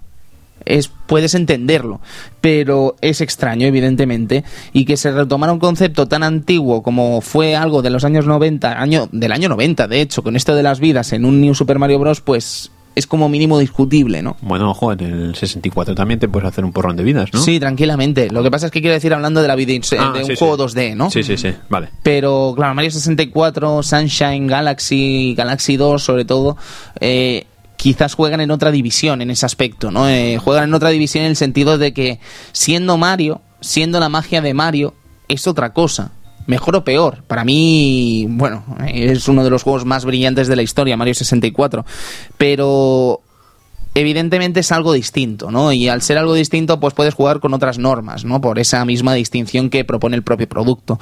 Pero en este caso de Mario World, pues no lo sé, la verdad, no me atrevería tampoco a afirmar nada al respecto. Ah. Lo que no hemos hablado, por ejemplo, es el tema de las estrellas, ¿no? El tema de las estrellitas que te dan cuando pasas al final de la pantalla, eh, hay una barrera, ¿vale? Esta barrera sube y baja según la altura en la que esté en cada momento y si la atravesamos en una altura mayor o en una menor, pues te dan más puntos si está más alta o menos puntos si está más baja. Al reunir 100 entramos en un pequeño bonus. Eh, Interesante también. también. Porque es otra manera también de añadir cosas y añada- y a- añadir una nueva ayuda, ¿no? Sí, a conseguir más vidas. Como- Y más vidas, por supuesto, más vida. Yo quería comentar también... ¿Cuántas lunas habéis visto vosotros?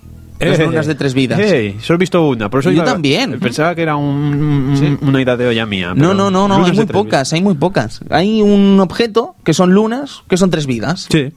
pero son raras. Si Sí, no las sabes muy- dónde están, quiero decir. Claro. Es muy raro encontrar una, una luna, la verdad. O sea, jugando, bueno, jugando a pelo es raro encontrarlas. Sí, pero es eso, o sea, tres vidas más. Ujú. ¿Para qué? Ya, ya, ya. ya las tengo, coleccionas. Ya tengo 30 con el juego ese de la, de la casita. El, el otro bonus, el que vas dando vueltas y tienes que hacer una Ah, sí. determinada. Por ejemplo, hay una estrella en medio y hay Y varias tienes, cajitas. si que dando darle las cajitas, pom, pom, y tienen hasta- que salir estrellas. Cuanto más eh, líneas hagas, más, más vidas tienes. Sí. Ahí te forras de vidas también. Bueno, pues está mamado, tío, ese. Es que el timing está mamado también. Sí, es que si te lo paras un momento a pensar está muy fácil. Incluso según la, la posición en donde estés, pues es una cosa u otra lo que te va a tocar. Qué clásico eso. Sí, eso era- eran rutinas random. Rutinas random que ocurrían también en Mario Bros 3, seguro que Sí, te acordarás. si ibas corriendo en Exacto. la última pantalla, pues conseguías. Exacto, exacto, exacto. Curioso eso, curioso eso. Pero es que yo no sé si os estáis dando cuenta, chicos, y, y no creo, no quiero tampoco que parezca esto, ¿no? Que quizás estamos hablando de Mario World y parece que estamos como criticando algunas cosas, Comparándolas, mejor. comparándolas, ¿no? Pero es que claro, Sí. también es inevitable, ¿no? Llegar a ese punto de la Es que comparación. es, es- es un Super Mario World y Super Mario Bros 3 son dos mundos muy muy similares. Es más, en muchos en muchos momentos de Super Mario World vas a encontrar guiños de Mario 3. Véase, por ejemplo, el- ese, esa nave que tiene Koopa que acaba abajo del agua. Ujú. eh, eh, eh, es verdad, es verdad. encuentras Sí. muchísimos Es guiños, verdad. no solo los Koopalins, encuentras muchísimos guiños. Es como si fuera lle- llegar a ser la segunda parte en Super Mario Bros 3. Ujú. Bueno, es un concepto estúpido que se me acaba de ocurrir ahora, pero No, pero tampoco me parece tan estúpido, si te soy sincero. Sí, Edu, perdón, no sé si. No, no, es lo que decía Cristian, ¿no? El, el hecho de, de- de que se, se asemeja más a, a Mario Bros 3. Mm, No sé si no sería la evolución, sería algo distinto, pero cogiendo alguna de, la- de, su- de sus bases, Hmm. básicamente. A mí me da rabia porque he visto una pantalla y he pensado, apúntala. Y creo que fue en Forest of Illusion. Pero en Forest of Illusion hay una pantalla que me recuerda incluso mucho a Super Mario Land a la hora de colocar las eh, plataformas de la segunda pantalla de Mario Land. No sé si os habréis pasado por ella o la habréis visto, pero ha sido un momento que he pensado incluso en hacerle una foto, ¿eh? porque me ha parecido muy similar y digo, molaría verlo, pero ahora mismo me vais a disculpar que no puedo dar el dato. Eh. Eh, en cuanto a la colocación de las plataformas, ¿no? Era muy, muy similar y me he acordado de ello y quería comentarlo, pero se me Sí. olvidado. Perdón. A mí un, un apunte que, que, que- que me gusta de, de- Mario, de Super Mario World es, es la música. Mm. Como con una canción Señor puede, Koji. puede, puede hacer tanta tanta variedad. Es decir, normalmente la- las canciones de, de, de- de las propias pantallas, no del mapa, sino de, la- de las pantallas, suelen ser, es el mismo tema, es la misma canción que estamos escuchando durante todo el juego. Puedes pero- incluso pero- subir ahora el volumen pero- que creo que está sonando. Sí, sí, totalmente.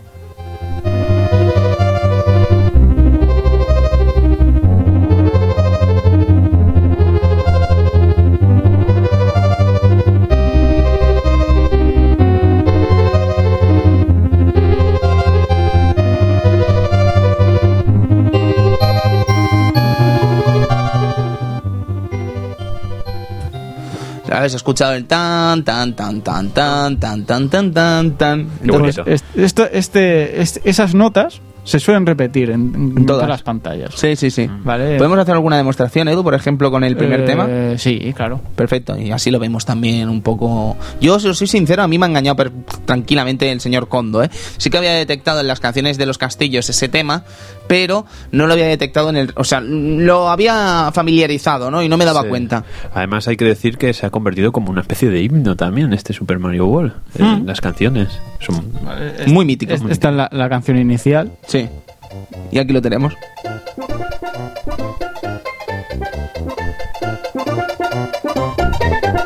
No hay duda, Edu. Pues esto, lo, eh, eso, esa entradilla, pues la vas escuchando pues durante todo, todas las pantallas, básicamente.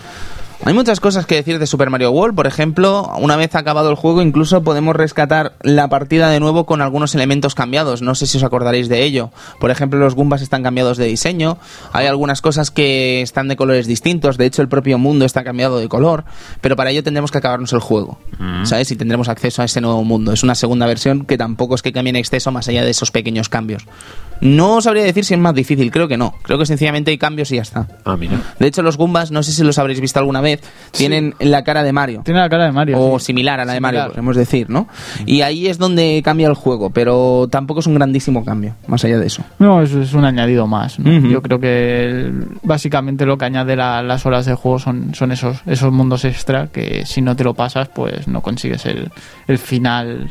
El final de qué gran jugador eres. Sí, sí, sí, sí. Porque ¿qué os ha parecido el final a vosotros, caballeros? El- yo, para empezar, la batalla con Bowser me ha parecido muy fácil, pero que muy fácil, ocupa en la edición europea, occidental, mejor dicho. La, la batalla con Bowser me ha parecido muy simple, en el sentido de que nunca me había pasado este juego, lo había jugado algún, muchísimo, evidentemente, pero nunca me lo había llegado a pasar en serio hasta ahora. Y cuando veía los vídeos y tal, porque sabía perfectamente en qué consistía la batalla de Bowser eh, con lo que vendría a ser esa nave eh, dando vueltas por el escenario, lanzándote los Mech Koopas, eh, los eh, bichos estos que no conseguimos matar nunca, sino que los aturdimos y podemos lanzarlos y lanzárselos a la cabeza, ¿no? Pero la metodología llega a ser tan simple y encima Peach te da setas durante todo el combate, te llega a dar dos setas durante todo el combate, yo creo que se facilita mucho las cosas. Sí. Facilitan muchísimo las cosas. Y de hecho en ese último mundo de Bowser, lo que vendría a ser el Valley of Bowser, no sé si os habréis fijado detrás del castillo, ¿vale? Del castillo de Bowser, que además pone Bowser en lo que vendría a ser en la... En- en las letras luminosas. Exacto, en el letrero luminoso pone Bowser y tal. Detrás, si os fijáis, está Bowser dando vueltas. Sí, con unos Y yo pensaba que era un fantasma eso. Toda la vida pensando que era un fantasma. Y me he dado cuenta hoy. A mí me hace gracia el hecho de por, por un castillo y tiene las luces de neón ahí, eh, que estoy aquí, ¿sabes? Un poco más de discreción. ¿no? Hombre, es ir de listo, ¿eh? es ir de listo, Pero es ir de que listo. Tengo tu princesa y está aquí, ¿sabes? ha llegado al mundo de los dinosaurios el señor Mario y se ha encontrado todo el percal. Sí. Sí. Y además es un Bowser que permite que te lo diga porque lo vamos a comparar de nuevo con el de 3. Es un Bowser que parece que haya perdido todo su todo, todo su ejército porque en el 3 las primeras pantallas eran que si tanques, que si aviones, que sabes, como un gran un, gran- un gran potencial militar, ¿no? Sí, gran potencial militar. Y ahora este hombre no tiene nada. ¿Dónde están los tanques? Tiene un barco que lo tiene ahí hundido en el agua. Puede que, lo haya, puede que lo haya perdido todo, ¿no? Pero Pobre. en el mundo de los dinosaurios la ha liado O sea, Mario ha llevado la ruina a Bowser pobre Hombre, no me extraña, son muchos rounds ya. Sí, también el- es verdad que el aspecto gráfico, gráfico del juego también es como muy simpaticón. Sí. En comparación a, otros Marios, ¿no? Sí. Todo muy alegre. ¿Cómo es que te dan pena matarlos? Es decir, ¿Por qué de tengo hecho- que cargarme el rinoceronte este? Me está tirando fuego, pero. Edu, el dinosaurio que tira fuego. El que te mola. el- Sí, sí, esa Ese- especie eso de que- dinosaurio- ese, ese pobre dinosaurio ese- pequeño que lo único malo que hace es tirar fuego porque tienes que acabar con él. Sí, sí, es que todos. Es, es, es, es- es- es que- es que te tomas cariño. Es que por, por- por qué esa- esas especies de orugas con una flor? Sí, ¿por qué? tengo que matarlas si no está haciendo nada? De hecho, ¿Y por qué se cabrea tanto? Hombre, pues le has roto la flor. Hombre, ya, pero le doy otra, no pasa nada. No, No te eh, deja. Porque no te, no te da opción a dar una, una- otra, otra flor. Y, Pobrecillo. y, y que hablamos de ese enemigo que aparece en el castillo, que no es uno de los Copalings, que son cuatro triceratops en una rueda dando vueltas. ¿Qué Yo- culpa tienen? Pobrecitos, te sale una lágrima y todo. A mí me supo mal, pero ¿qué culpa tienen? son maravillosos. Esa pobre gente. Todos ¿Qué culpa felices, tienen? Lanzando fuego. Te lanzan fuego, da igual. Bueno, ¿Qué yo sé, y tienes que matarlos. Y el puente, además, el puente se, se elimina de una manera tan lenta que da igual que se elimine. Pero que están cayendo a la lava. Sí, sí, sí. Están cayendo a la lava. Es Super Mario World, el mundo de los dinosaurios. Lo vas a, com- lo vas a extinguir. A este paso. Sí, Sí, sí. Por si no te los comen, los, los a la lava. Sí, sí, sí. Para que se Joder. hagan bien. Sí, pues Sí. eso, el aspecto gráfico que a mí me, me, me gusta mucho. Te encariñas con todo. Lo Sí. que pasa es que te, te encariñas tanto y te parece todo tan sumamente adorable que no te, te da pena llegar a matar a según qué, qué, qué- qué enemigos. ¿no? Mm. Es, es curioso. Es curioso. El diseño es brillante, eso Sí, estamos sí, todos de el acuerdo. diseño de- de- del mundo, de los escenarios, de los enemigos, es que es, es- es alucinante. El colorido también es. es 32.000 colores.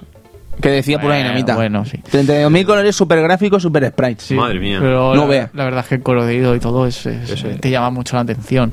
Más, por ejemplo, si vienes de jugar a, por ejemplo, yo en mi caso venías de jugar a, a Super Castlevania, todo tan oscuro, todo tan Tétrico. tétrico y venirte esa, esa explosión de color Te deja, te deja bastante impactado. 32.000 colores, es lo que tiene. En Blast Explosion, ¿no? Eso, El Blast Processing. Blast Processing. No, eso no lo es tenía Mega Super Drive, Nintendo. era de Mega Drive. Pero Nintendo tenía Super Sprites, que quieras que no, Sí, se veían Super- más grandes. Y a mí me ha gustado una cosa. mm, Después lo, después lo hablamos, porque Sí, estamos sí. quedando aquí como unos lelos. Decir que no es información nuestra, es cosa de pura dinamita. Un vídeo Sí. promocional del año 1992, editado por Hobby Consolas, eh, pagado por Herbe, distribuido en todas las revistas, eh, número 3 o 4, no me acuerdo ahora mismo, de Hobby Consolas, que salieron en territorio español. Por lo tanto, lo vio todos los niños de España, Todos, básicamente. todos. Todos los niños de España. Todos. Perdona, Cristian. No, quería aclarar el tema del, Edu- del señor Eduardo, que me ha, me ha recordado del Castlevania 4 con su, su primera pantalla que impresionaba porque podías meterte por las verjas. Abrías la puerta y te metías dentro. Este, este Super Mario World tiene esa pantalla de las rejas donde le pegas un viaje, ¡pam! Le pegas un toque, se da la vuelta y apareces por detrás. Ujú. Es muy a, guay. A lo mejor es ridículo No, ahora. no, no lo es, Pero no lo es. hace. mm, En pleno 1992, que cuando lo. Bueno, lo jugué un poquito más tarde, pero en esa época me pareció maravilloso. Sí, no sí, sé. es espectacular. Al igual que con el Super Castlevania 4. Ujú. Sí, el hecho de tener do- do- dos especies de planos, ¿no? Esas tortugas escalando y en el momento que llegan al final, pues ahora, pues se cambian de lado. Sí, ¿eh? Me doy la vuelta y te sigo igual. No, no, muy guay. Es Sí, muy versátil. El juego en ese concepto está bien que lo digamos porque es muy versátil en ese apartado, ¿no? También. Que mm, parecerá una obviedad, pero si metes agua, hay que hacer bien el agua. Sí. Si metes esas rejas, hay que hacer bien esas rejas. Y si pones saltos complicados, como decíamos antes, tienes que ser acorde a esos saltos complicados y tienes que hacer un control digno de esos saltos sí. que te pidan. Si te exigen mucho, el control debe ser dos o tres veces mejor. Y Nintendo lo logra. Sí, es lo que decía, ¿no? Que no hay imprecisiones que, que te hagan fallar o, No, o que normalmente si hay un fallo y mueres es, es tu culpa por no saberte la pantalla o por no haber calculado el salto. O por abusar de correr. O por abusar de correr, que le das al botón y a veces se embala y te caes por... en- hay un precipicio, hay una, una roca y te has caído.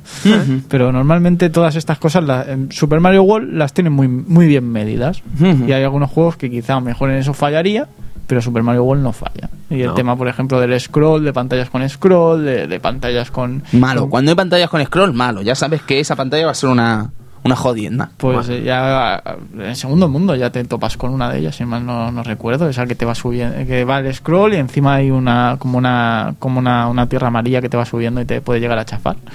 La verdad, eh, eh, eh, tiene todos esos elementos y funcionan muy bien. Ujú. Al menos funciona mejor que con el Gas and Ghost. Ah, hombre, sí, pero el Ghost and Ghost tampoco iba mal. No, pero... Lo que pasa es que el Ghost and Ghost era un juego pues, que te exigía mucho más, evidentemente. Efectivamente. Bueno, también lo que le quieras buscar, ¿eh? porque como comentábamos antes con el tema de Fran Freak y tal, eh, el tema ese de los bugs que decía Edu, no nos malinterpreten, caballeros o damas. Eh, lo que queremos decir es que detrás de este Super Mario World, y ahora es una lástima que no esté Fran Freak aquí porque podría explicarlo, hay una comunidad realmente loca, pero loca, loca, loca. O sea, hay una comunidad realmente eh, que ha convertido casi a Mario World en el paradigma de la plataforma consolera. Y evidentemente lo que vendría a ser los medios como YouTube, Nico Nico se llamaba el Sí, Japón. Nico Nico. Eh, hay contenido de Super Mario World en todo el mundo, en toda plataforma que te puedas imaginar de vídeo hay contenido de Super Mario World con los bugs más locos y extraños que te puedas imaginar. Bugs incluso que pueden fastidiar la memoria del propio cartucho. O sea, o errores tan graves del propio juego que pueden fastidiar la propia memoria del cartucho. O sea, que imagínate lo, lo loco que hay de cada bug, ¿no? Sí. Por ejemplo, eh, Fran hablaba de uno en su canal, el, no me acuerdo cómo se llamaba, si era el Middle Mario, ¿no? Pero era una circunstancia que se debía dar con un Goomba alado mientras cogía una flor y disparaba una concha Yoshi, ¿vale? Al hacer eso, Mario, digamos, el sprite de Mario se vuelve como loco, y me vais a disculpar, ¿eh? probablemente me esté equivocando con la ejecución de ese bug, ¿vale? Pero imaginaos además que es muy difícil de hacer porque tiene que darse la concreción del momento de tener una flor, un Goomba volando, estar con Yoshi y una concha para poder dispararla. Una locura, ¿no? La buscáis ahí en Pedazo ROMs y seguro que fliparéis. El caso es que Mario se vuelve loco, ¿vale? Y el sprite se vuelve pequeño, pero cuando camina se va volviendo grande y pequeño a la vez. Y la cabeza, o sea, lo que vendría a ser el movimiento de la cabeza, tiene el sprite de mirar hacia arriba y el frontal. ¿Vale? Entonces se vuelve absolutamente loco y además de color marrón y naranja, ¿sabes? Dices, ¿qué, qué ha pasado? ¿No? Pues hay gente que le apasiona ese mundo, ¿no? De buscar esos bugs, buscar esas locuras. Eh, hay bugs incluso de que Mario se convierte en huevo. eh, y, vuela por el escenario. Modos de bug incluso también muy interesantes que pueden accederse a ellos mediante el Action Replay insertando los códigos típicos. Eh, y además, eh, hay un vídeo muy interesante también de Peaso ROMs, juraría que lo vi en Peaso ROMs, en el que se nos muestra una demo técnica de Super Nintendo, un cartucho que es una demo técnica de Super Nintendo, en la que vemos para empezar distintos mm, usos del modo 7. Ajá. ¿Vale? Distintos usos del modo 7. Y usos del modo 7 que tú lo que te viene es a ilustrar cómo se hace ese modo 7, ¿no? Pero a la hora de la ejecución es un tanto cutre, ¿no? En el sentido de que imagínate que es una imagen de Mario y hay una redonda que deja ver puntos concretos de la imagen, cuadrados, eh, la imagen se va para adelante y se va para atrás, ¿no? O sea, demos técnicas evidentemente que en su momento eran espectaculares, pero que tampoco estaban hechas para juego, era como para una demostración, no sé si para desarrolladores o vete tú a saber para qué.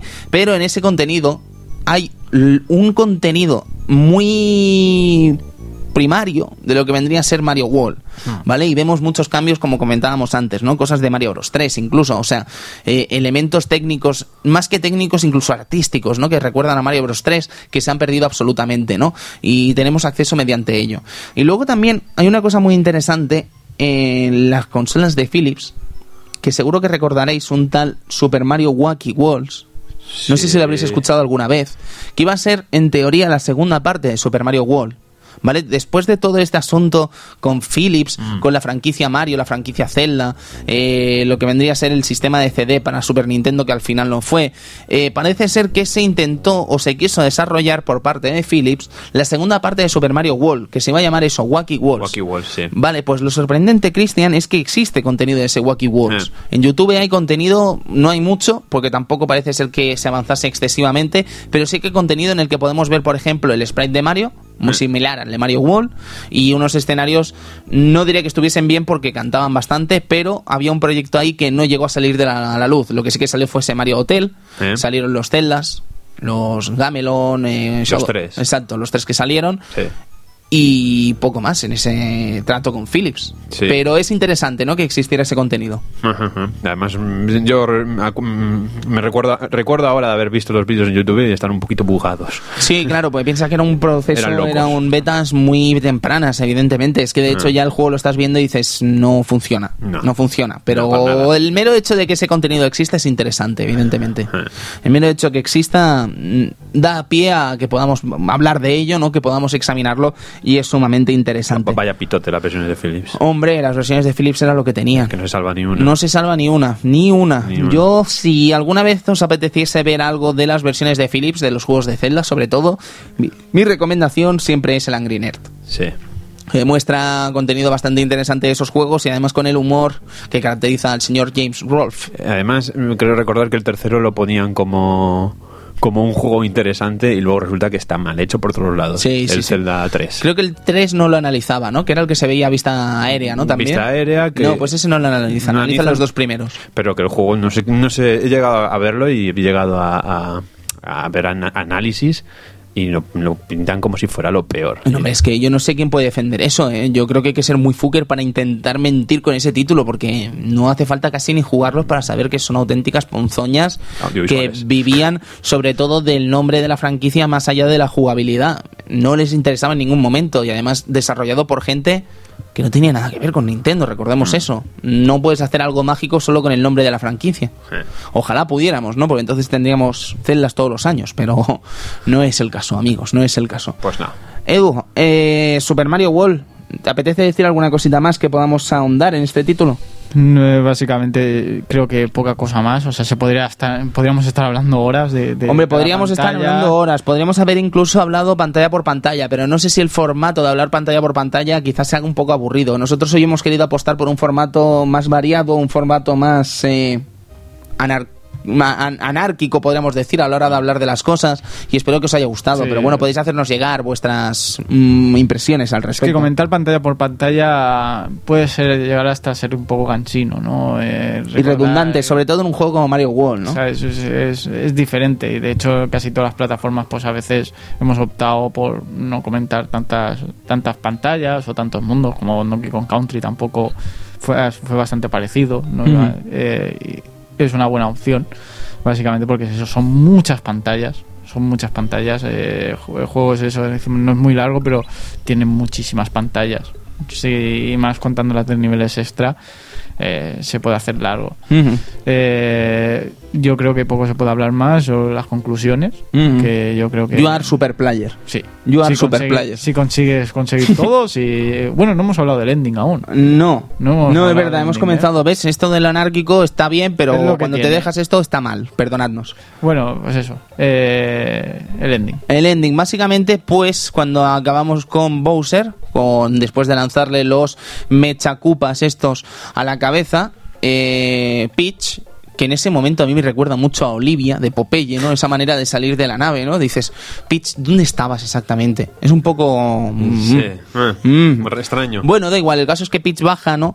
Y bueno, tienes ese momento romántico, ¿no? beso- De todos los Marios. te da un beso besito. en el cuello. Exacto, Porque un no te- muerdo, te da un muerdo, un básicamente.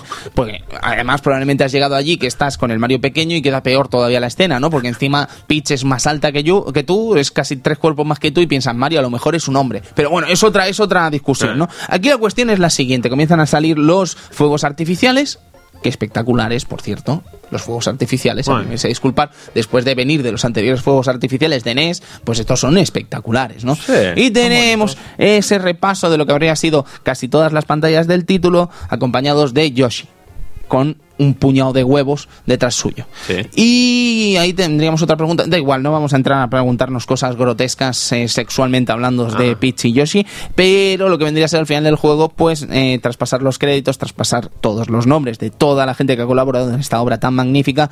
Nos encontramos con el Yoshi azul, el Yoshi rojo y el Yoshi amarillo. Me he dejado. Y el verde, que es el con el que íbamos. Entonces los huevos eclosionan y salen Yoshis pequeños. Bravo. Los amigos que habíamos ido a rescatar. Y esa es la historia, ese es el final de la historia. Es que tampoco necesita gran ¿Sabes cosa. lo que más me gusta a mí de todo? ¿Qué? Que me, me estás dando a entender que el personaje no se llama Yoshi, es la raza. Puede ser. Es que se llaman todos Yoshis. Son todos Yoshis, puede ser, porque de hecho... Es el mismo ente en diver- dividido en varios. ¿Qué es Yoshi, no? ¿Qué es ¿Qué es Yoshi? Yoshi? Porque en realidad Yoshi, o sea, la concepción que te están dando de Yoshi es la siguiente. Yoshi siempre, en teoría, es el mismo, ¿no?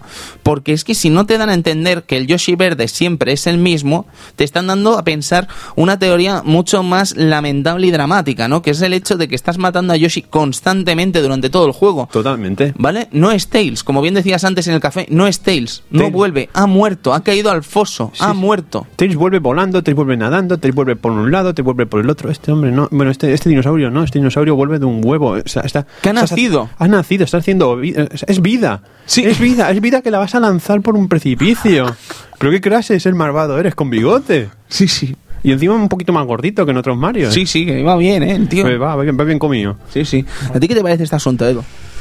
Eh, hombre, es complicado, sí que es verdad. que- Recordemos además que Yoshi viene de un... Eh, el hecho de que salga de un huevo siempre que lo, que lo, que lo, que lo encuentres, pues da la sensación de que no es el mismo Yoshi, pero Sí. tiene que ser el mismo Yoshi. Porque si no es lamentable. Porque si no, joder, Da pena, joder. pobrecillo. Y no solo es el hecho este de, de dar el concepto de que, oh, has encontrado un Yoshi. Qué emocionante. Yoshi se- es que hay incluso Yoshis que les das de comer, o sea, estás eh, actuando de padre. Estás actuando de un pequeño Yoshi que le das de comer Yoshi un... rojo, sí. Le das de comer una tortuga para luego lanzarlo al vacío porque quieres hacer un segundo salto. Y dices, soy el mejor padre del mundo.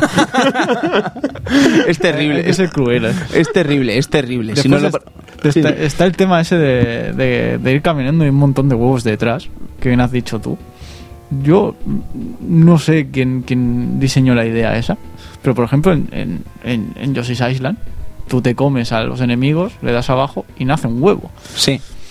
¿Qué clase de sistema digestivo no tiene esa especie? Efectivamente, lo, Bueno. lo, más, lo más chungo es que después coges el huevo y lo lanzas, ¿no? Si quieres, es un poco cruel también. que estamos hablando también de dinosaurios. Hay que recordar también a Birdo, que era un ser que lanzaba huevos por la boca y encima Bueno, era Birdo, sexual. para empezar, era un juego que no era ni de la franquicia Mario. Eso para empezar. Pero se han quedado todos los personajes. Sí, eso ahí. sí, sí. Cuando se quedan los personajes ya es franquicia. Sí, sí, sí. Le joda a quien le joda. Birdo- Es canon, ya es canon. Ya es canon. Entonces, ¿ese personaje qué sería en realidad? Es- ¿Birdo? Sí, Yo eh. qué sé. Para empezar es un tío, eso para empezar. Sí, Sí. ¿Seguro? O sea- Es el Poison de la saga Mario. Y además hay una relación con Yoshi. Sí. Ahí- Vaya. Bueno. Bueno, no entraremos en No, eso. No, no entremos en esos detalles. Pero sí vamos a entrar en las maravillas que es Super Mario World, que hemos estado un poco de broma ahora, pero Mario World, dejando esas tonterías de lado, evidentemente, decir que Mario World es una de las obras más magníficas que han pisado Super Nintendo. Estamos ante uno de los capítulos más brillantes de la historia de la franquicia Super Mario Bros.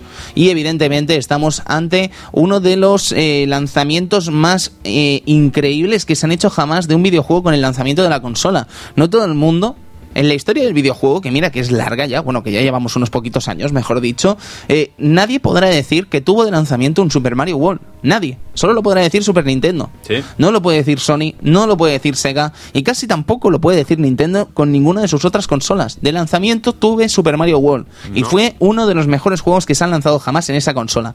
¿Quién puede decir eso? Muy poca gente y eso es muy interesante también que sea uno de esos recuerdos que se va a llevar Super Nintendo, eh, una consola evidentemente vanagloriada a lo largo de la historia y recordada a lo largo del tiempo y que evidentemente se lleva también ese pedacito de historia, ¿no? El haber dicho yo tenía de lanzamiento un juego como Super Mario World y eso es increíble. Cristian, Bueno, eh, decir eso, que el juego es maravilloso. Ojalá hubiera tenido algo. Ahora mejor ahora, ahora va a rabiar un- algún, algún. Bueno, ya somos muy grandes. No Sí. creo que rabie ningún sector hace 20 años rabiarían. Sí. Pero, pero, mm, me preocupa el hecho de que no haya podido disfrutar un juego como esto en Mega Drive. Un juego como este, tan, tan maravilloso, tan grande, con tantos secretos, con tanto el para para un lado y para el otro, elegir mapa. Esto no lo llegué a encontrar nunca en mi, en mi- en mi Mega Drive. Y Mira que tiene un extenso número de, de- de títulos. hombre, alguna cosa podemos encontrar, ¿no? Algo pues, se puede encontrar, pero yo mm, semejante no. Un Miyamoto no vamos a encontrar en Sega, No, no vamos a Tenemos encontrar. otras cosas. Perdón, Sí. me he puesto hasta nervioso. Perdón. Tenemos- ya está. lo, que has, di- lo que has dicho del sector, ahí lo tienes. Ahora sí está. Ahora Tenemos está. otras cosas, Sí, claro. pero un Miyamoto no. No. Ni un Miyamoto ni este señor que acabas de decir antes, que ahora no, me- no me acuerdo. Joder, Cristian, qué poco profesional no acordarte de Takashi Tezuka. Encima que ha hecho el Animal Crossing. es maravilloso. Amigo Edu. Pues eso lo que decía antes, ¿no? Para mí es uno, uno de los de, de los mejores de los mejores Marios. eh, también eso, ese, ese, ese lanzamiento de, de, de Super Nintendo con, con, con este Super Mario World. eh, como bien ha dicho Tony, poca, pocas compañías, pocas pocas consolas pueden decir que tuvieron un, título tan sumamente bueno en su, en su lanzamiento. Y la verdad es que es un título que a día de hoy se puede jugar súper bien. Eh, es un título rejugable a mil a cualquier a cualquier época y que de hecho es uno de los grandes de Super Nintendo a pesar de que fue uno de sus primeros lanzamientos es que sigue siendo uno de los grandes de Super Nintendo y quizá uno de los mejores plataformas de, de- de esa consola Muy importante esa reflexión. Así que amigos, esto ha sido el Club Vintage de Super Mario World. No duden en hacernos llegar vuestras impresiones sobre este título desde los puntos habituales Evox, Facebook o iTunes o Twitter, evidentemente, que también estamos por allí. Cualquier red social. O en cualquier red social que les apetezca. Estamos en todos lados. En casi todos lados. Menos el 20. En 20 no estamos, ¿ves? En 20 no estamos. Eh, dejemos de lado el tema 20 y vamos a ver los juegos que vendrán. No sin antes dar las gracias gente como Takashi Tezuka, gente como el amigo Koji Kondo o Shigeru Miyamoto que hicieron esta maravillosa idea llamada Super Mario World allá por 1990. Gracias y es leyenda. Disfrútenlo.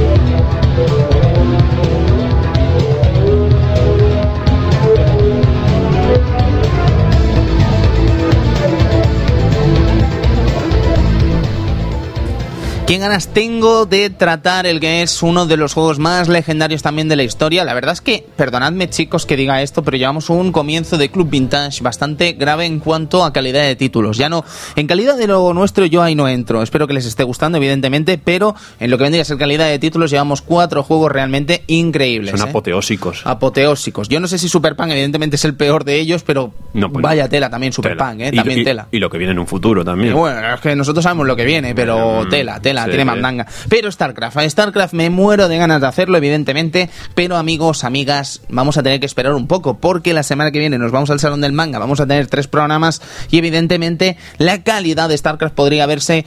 mm, Menguada. Menguada ante la preparación de tres programas y encima haciéndolo en el Salón del Manga en directo, por lo tanto lo vamos a dejar aparcado hasta que volvamos del Salón del Manga. Yo calculo que Mm, no creo que tardemos más de dos semanas en hacer este programa después del Salón del Manga, pero eh, volveremos con ese StarCraft al, al ritmo habitual, en nuestra casa, con nuestro estudio, con nuestra mesa y evidentemente con todas las comodidades de hacerlo en un sitio normal. Como pasó el año pasado con Resident Evil 2, pues exactamente igual. No queremos comprometerlo y creo que con Resident Evil 2 valió la pena ejecutar ese ejercicio. Con StarCraft haremos lo, lo mismo porque Blizzard se lo merece.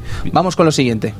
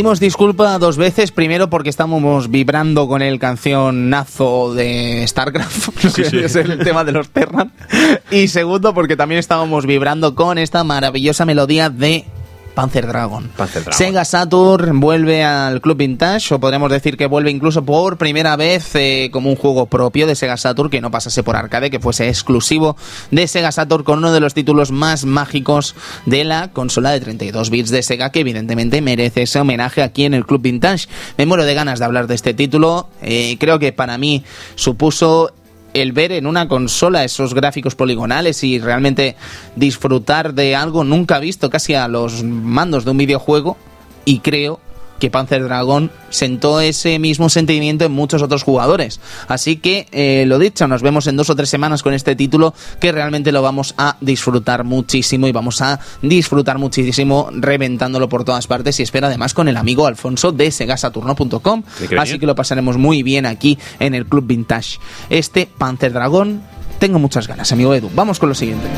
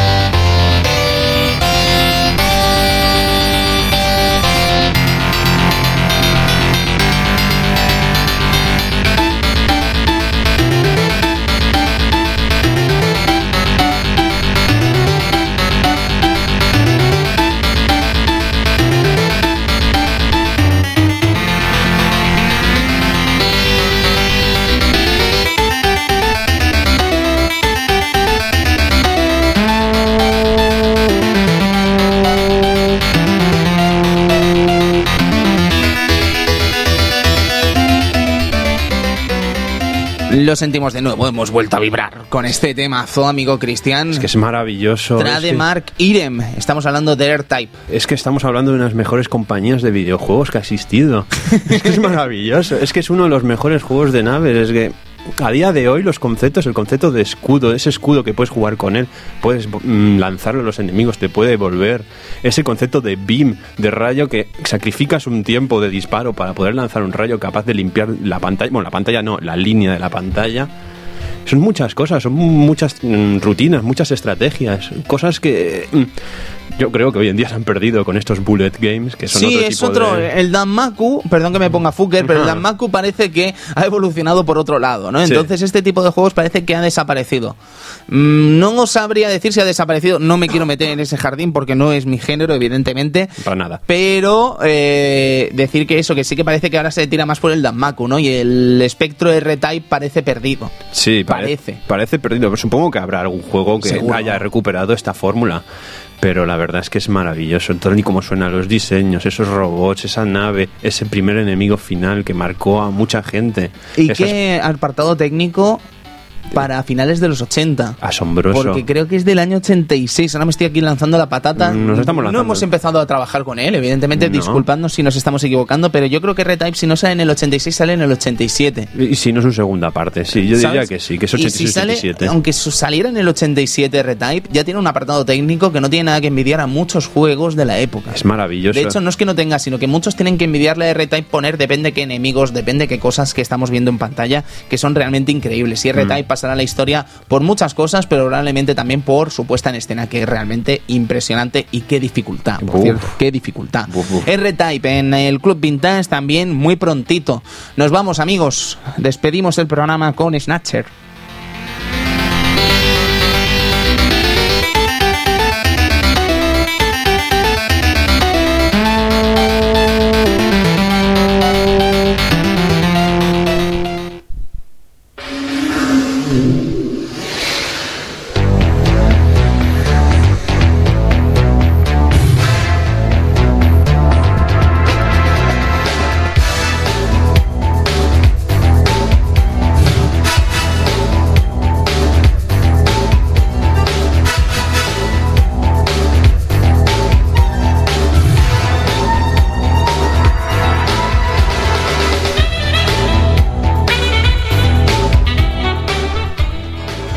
Y con esto se pone punto y final al Club Vintage de esta semana. Volveremos, lo dicho, la semana que viene. Yo creo que el jueves, quizás por la noche, ya estemos colgando el primer programa del Club Vintage del Salón del Manga. Pero recordaros que tenemos la cita el sábado, eh, ¿qué os he dicho antes? De 12 a 1, ¿verdad? de 12 a 1 en el sí. Salón del Manga. Recordaros además que estaremos gente de Arcadia Gamers allí el viernes, si no me equivoco, de 4 a 5 eh, con el programa en directo y luego de 6 a 7 con el cosplay. Luego también irá nuestro amigo Sam con su J Music Non-Stop a hacer los distintos programas allí en el Salón del Manga y por supuesto estarán otra gente como Tú no has tenido infancia de nuestro querido amigo Funs, estará gente como eh, Pulpo Frito evidentemente que estará después de nosotros el sábado eh, de una a dos, si no me equivoco, está Pulpo Frito y creo que además colaboraremos con ellos. Sí. Eh, no sé si se puede decir No de qué sé, tratan. no. No, mejor, no, me, mejor me- mejor me ha, habido, ha habido una imagen en, en Face que dejan ahí en el Facebook, una imagen ahí. eh, esto es un adelanto de lo que. Vale, yo o no, sea, no, puedo decir puedo. mucho de eso excepto del juego de hombres. Del juego de hombres sí que puedo hablar. Bueno, puedo Sí. hablar, puedo farfullar Bueno, algo. de, de juego de hombres, no, del juego- de los juegos de hombres. No, pero es que es un juego de muy hombres el, el que yo digo. Pero las otras versiones también son muy de, de muy Uy, hombres. Pero es que el otro es muy de hombres. Es, Vale, es muy son de, hombres. es muy de hombres.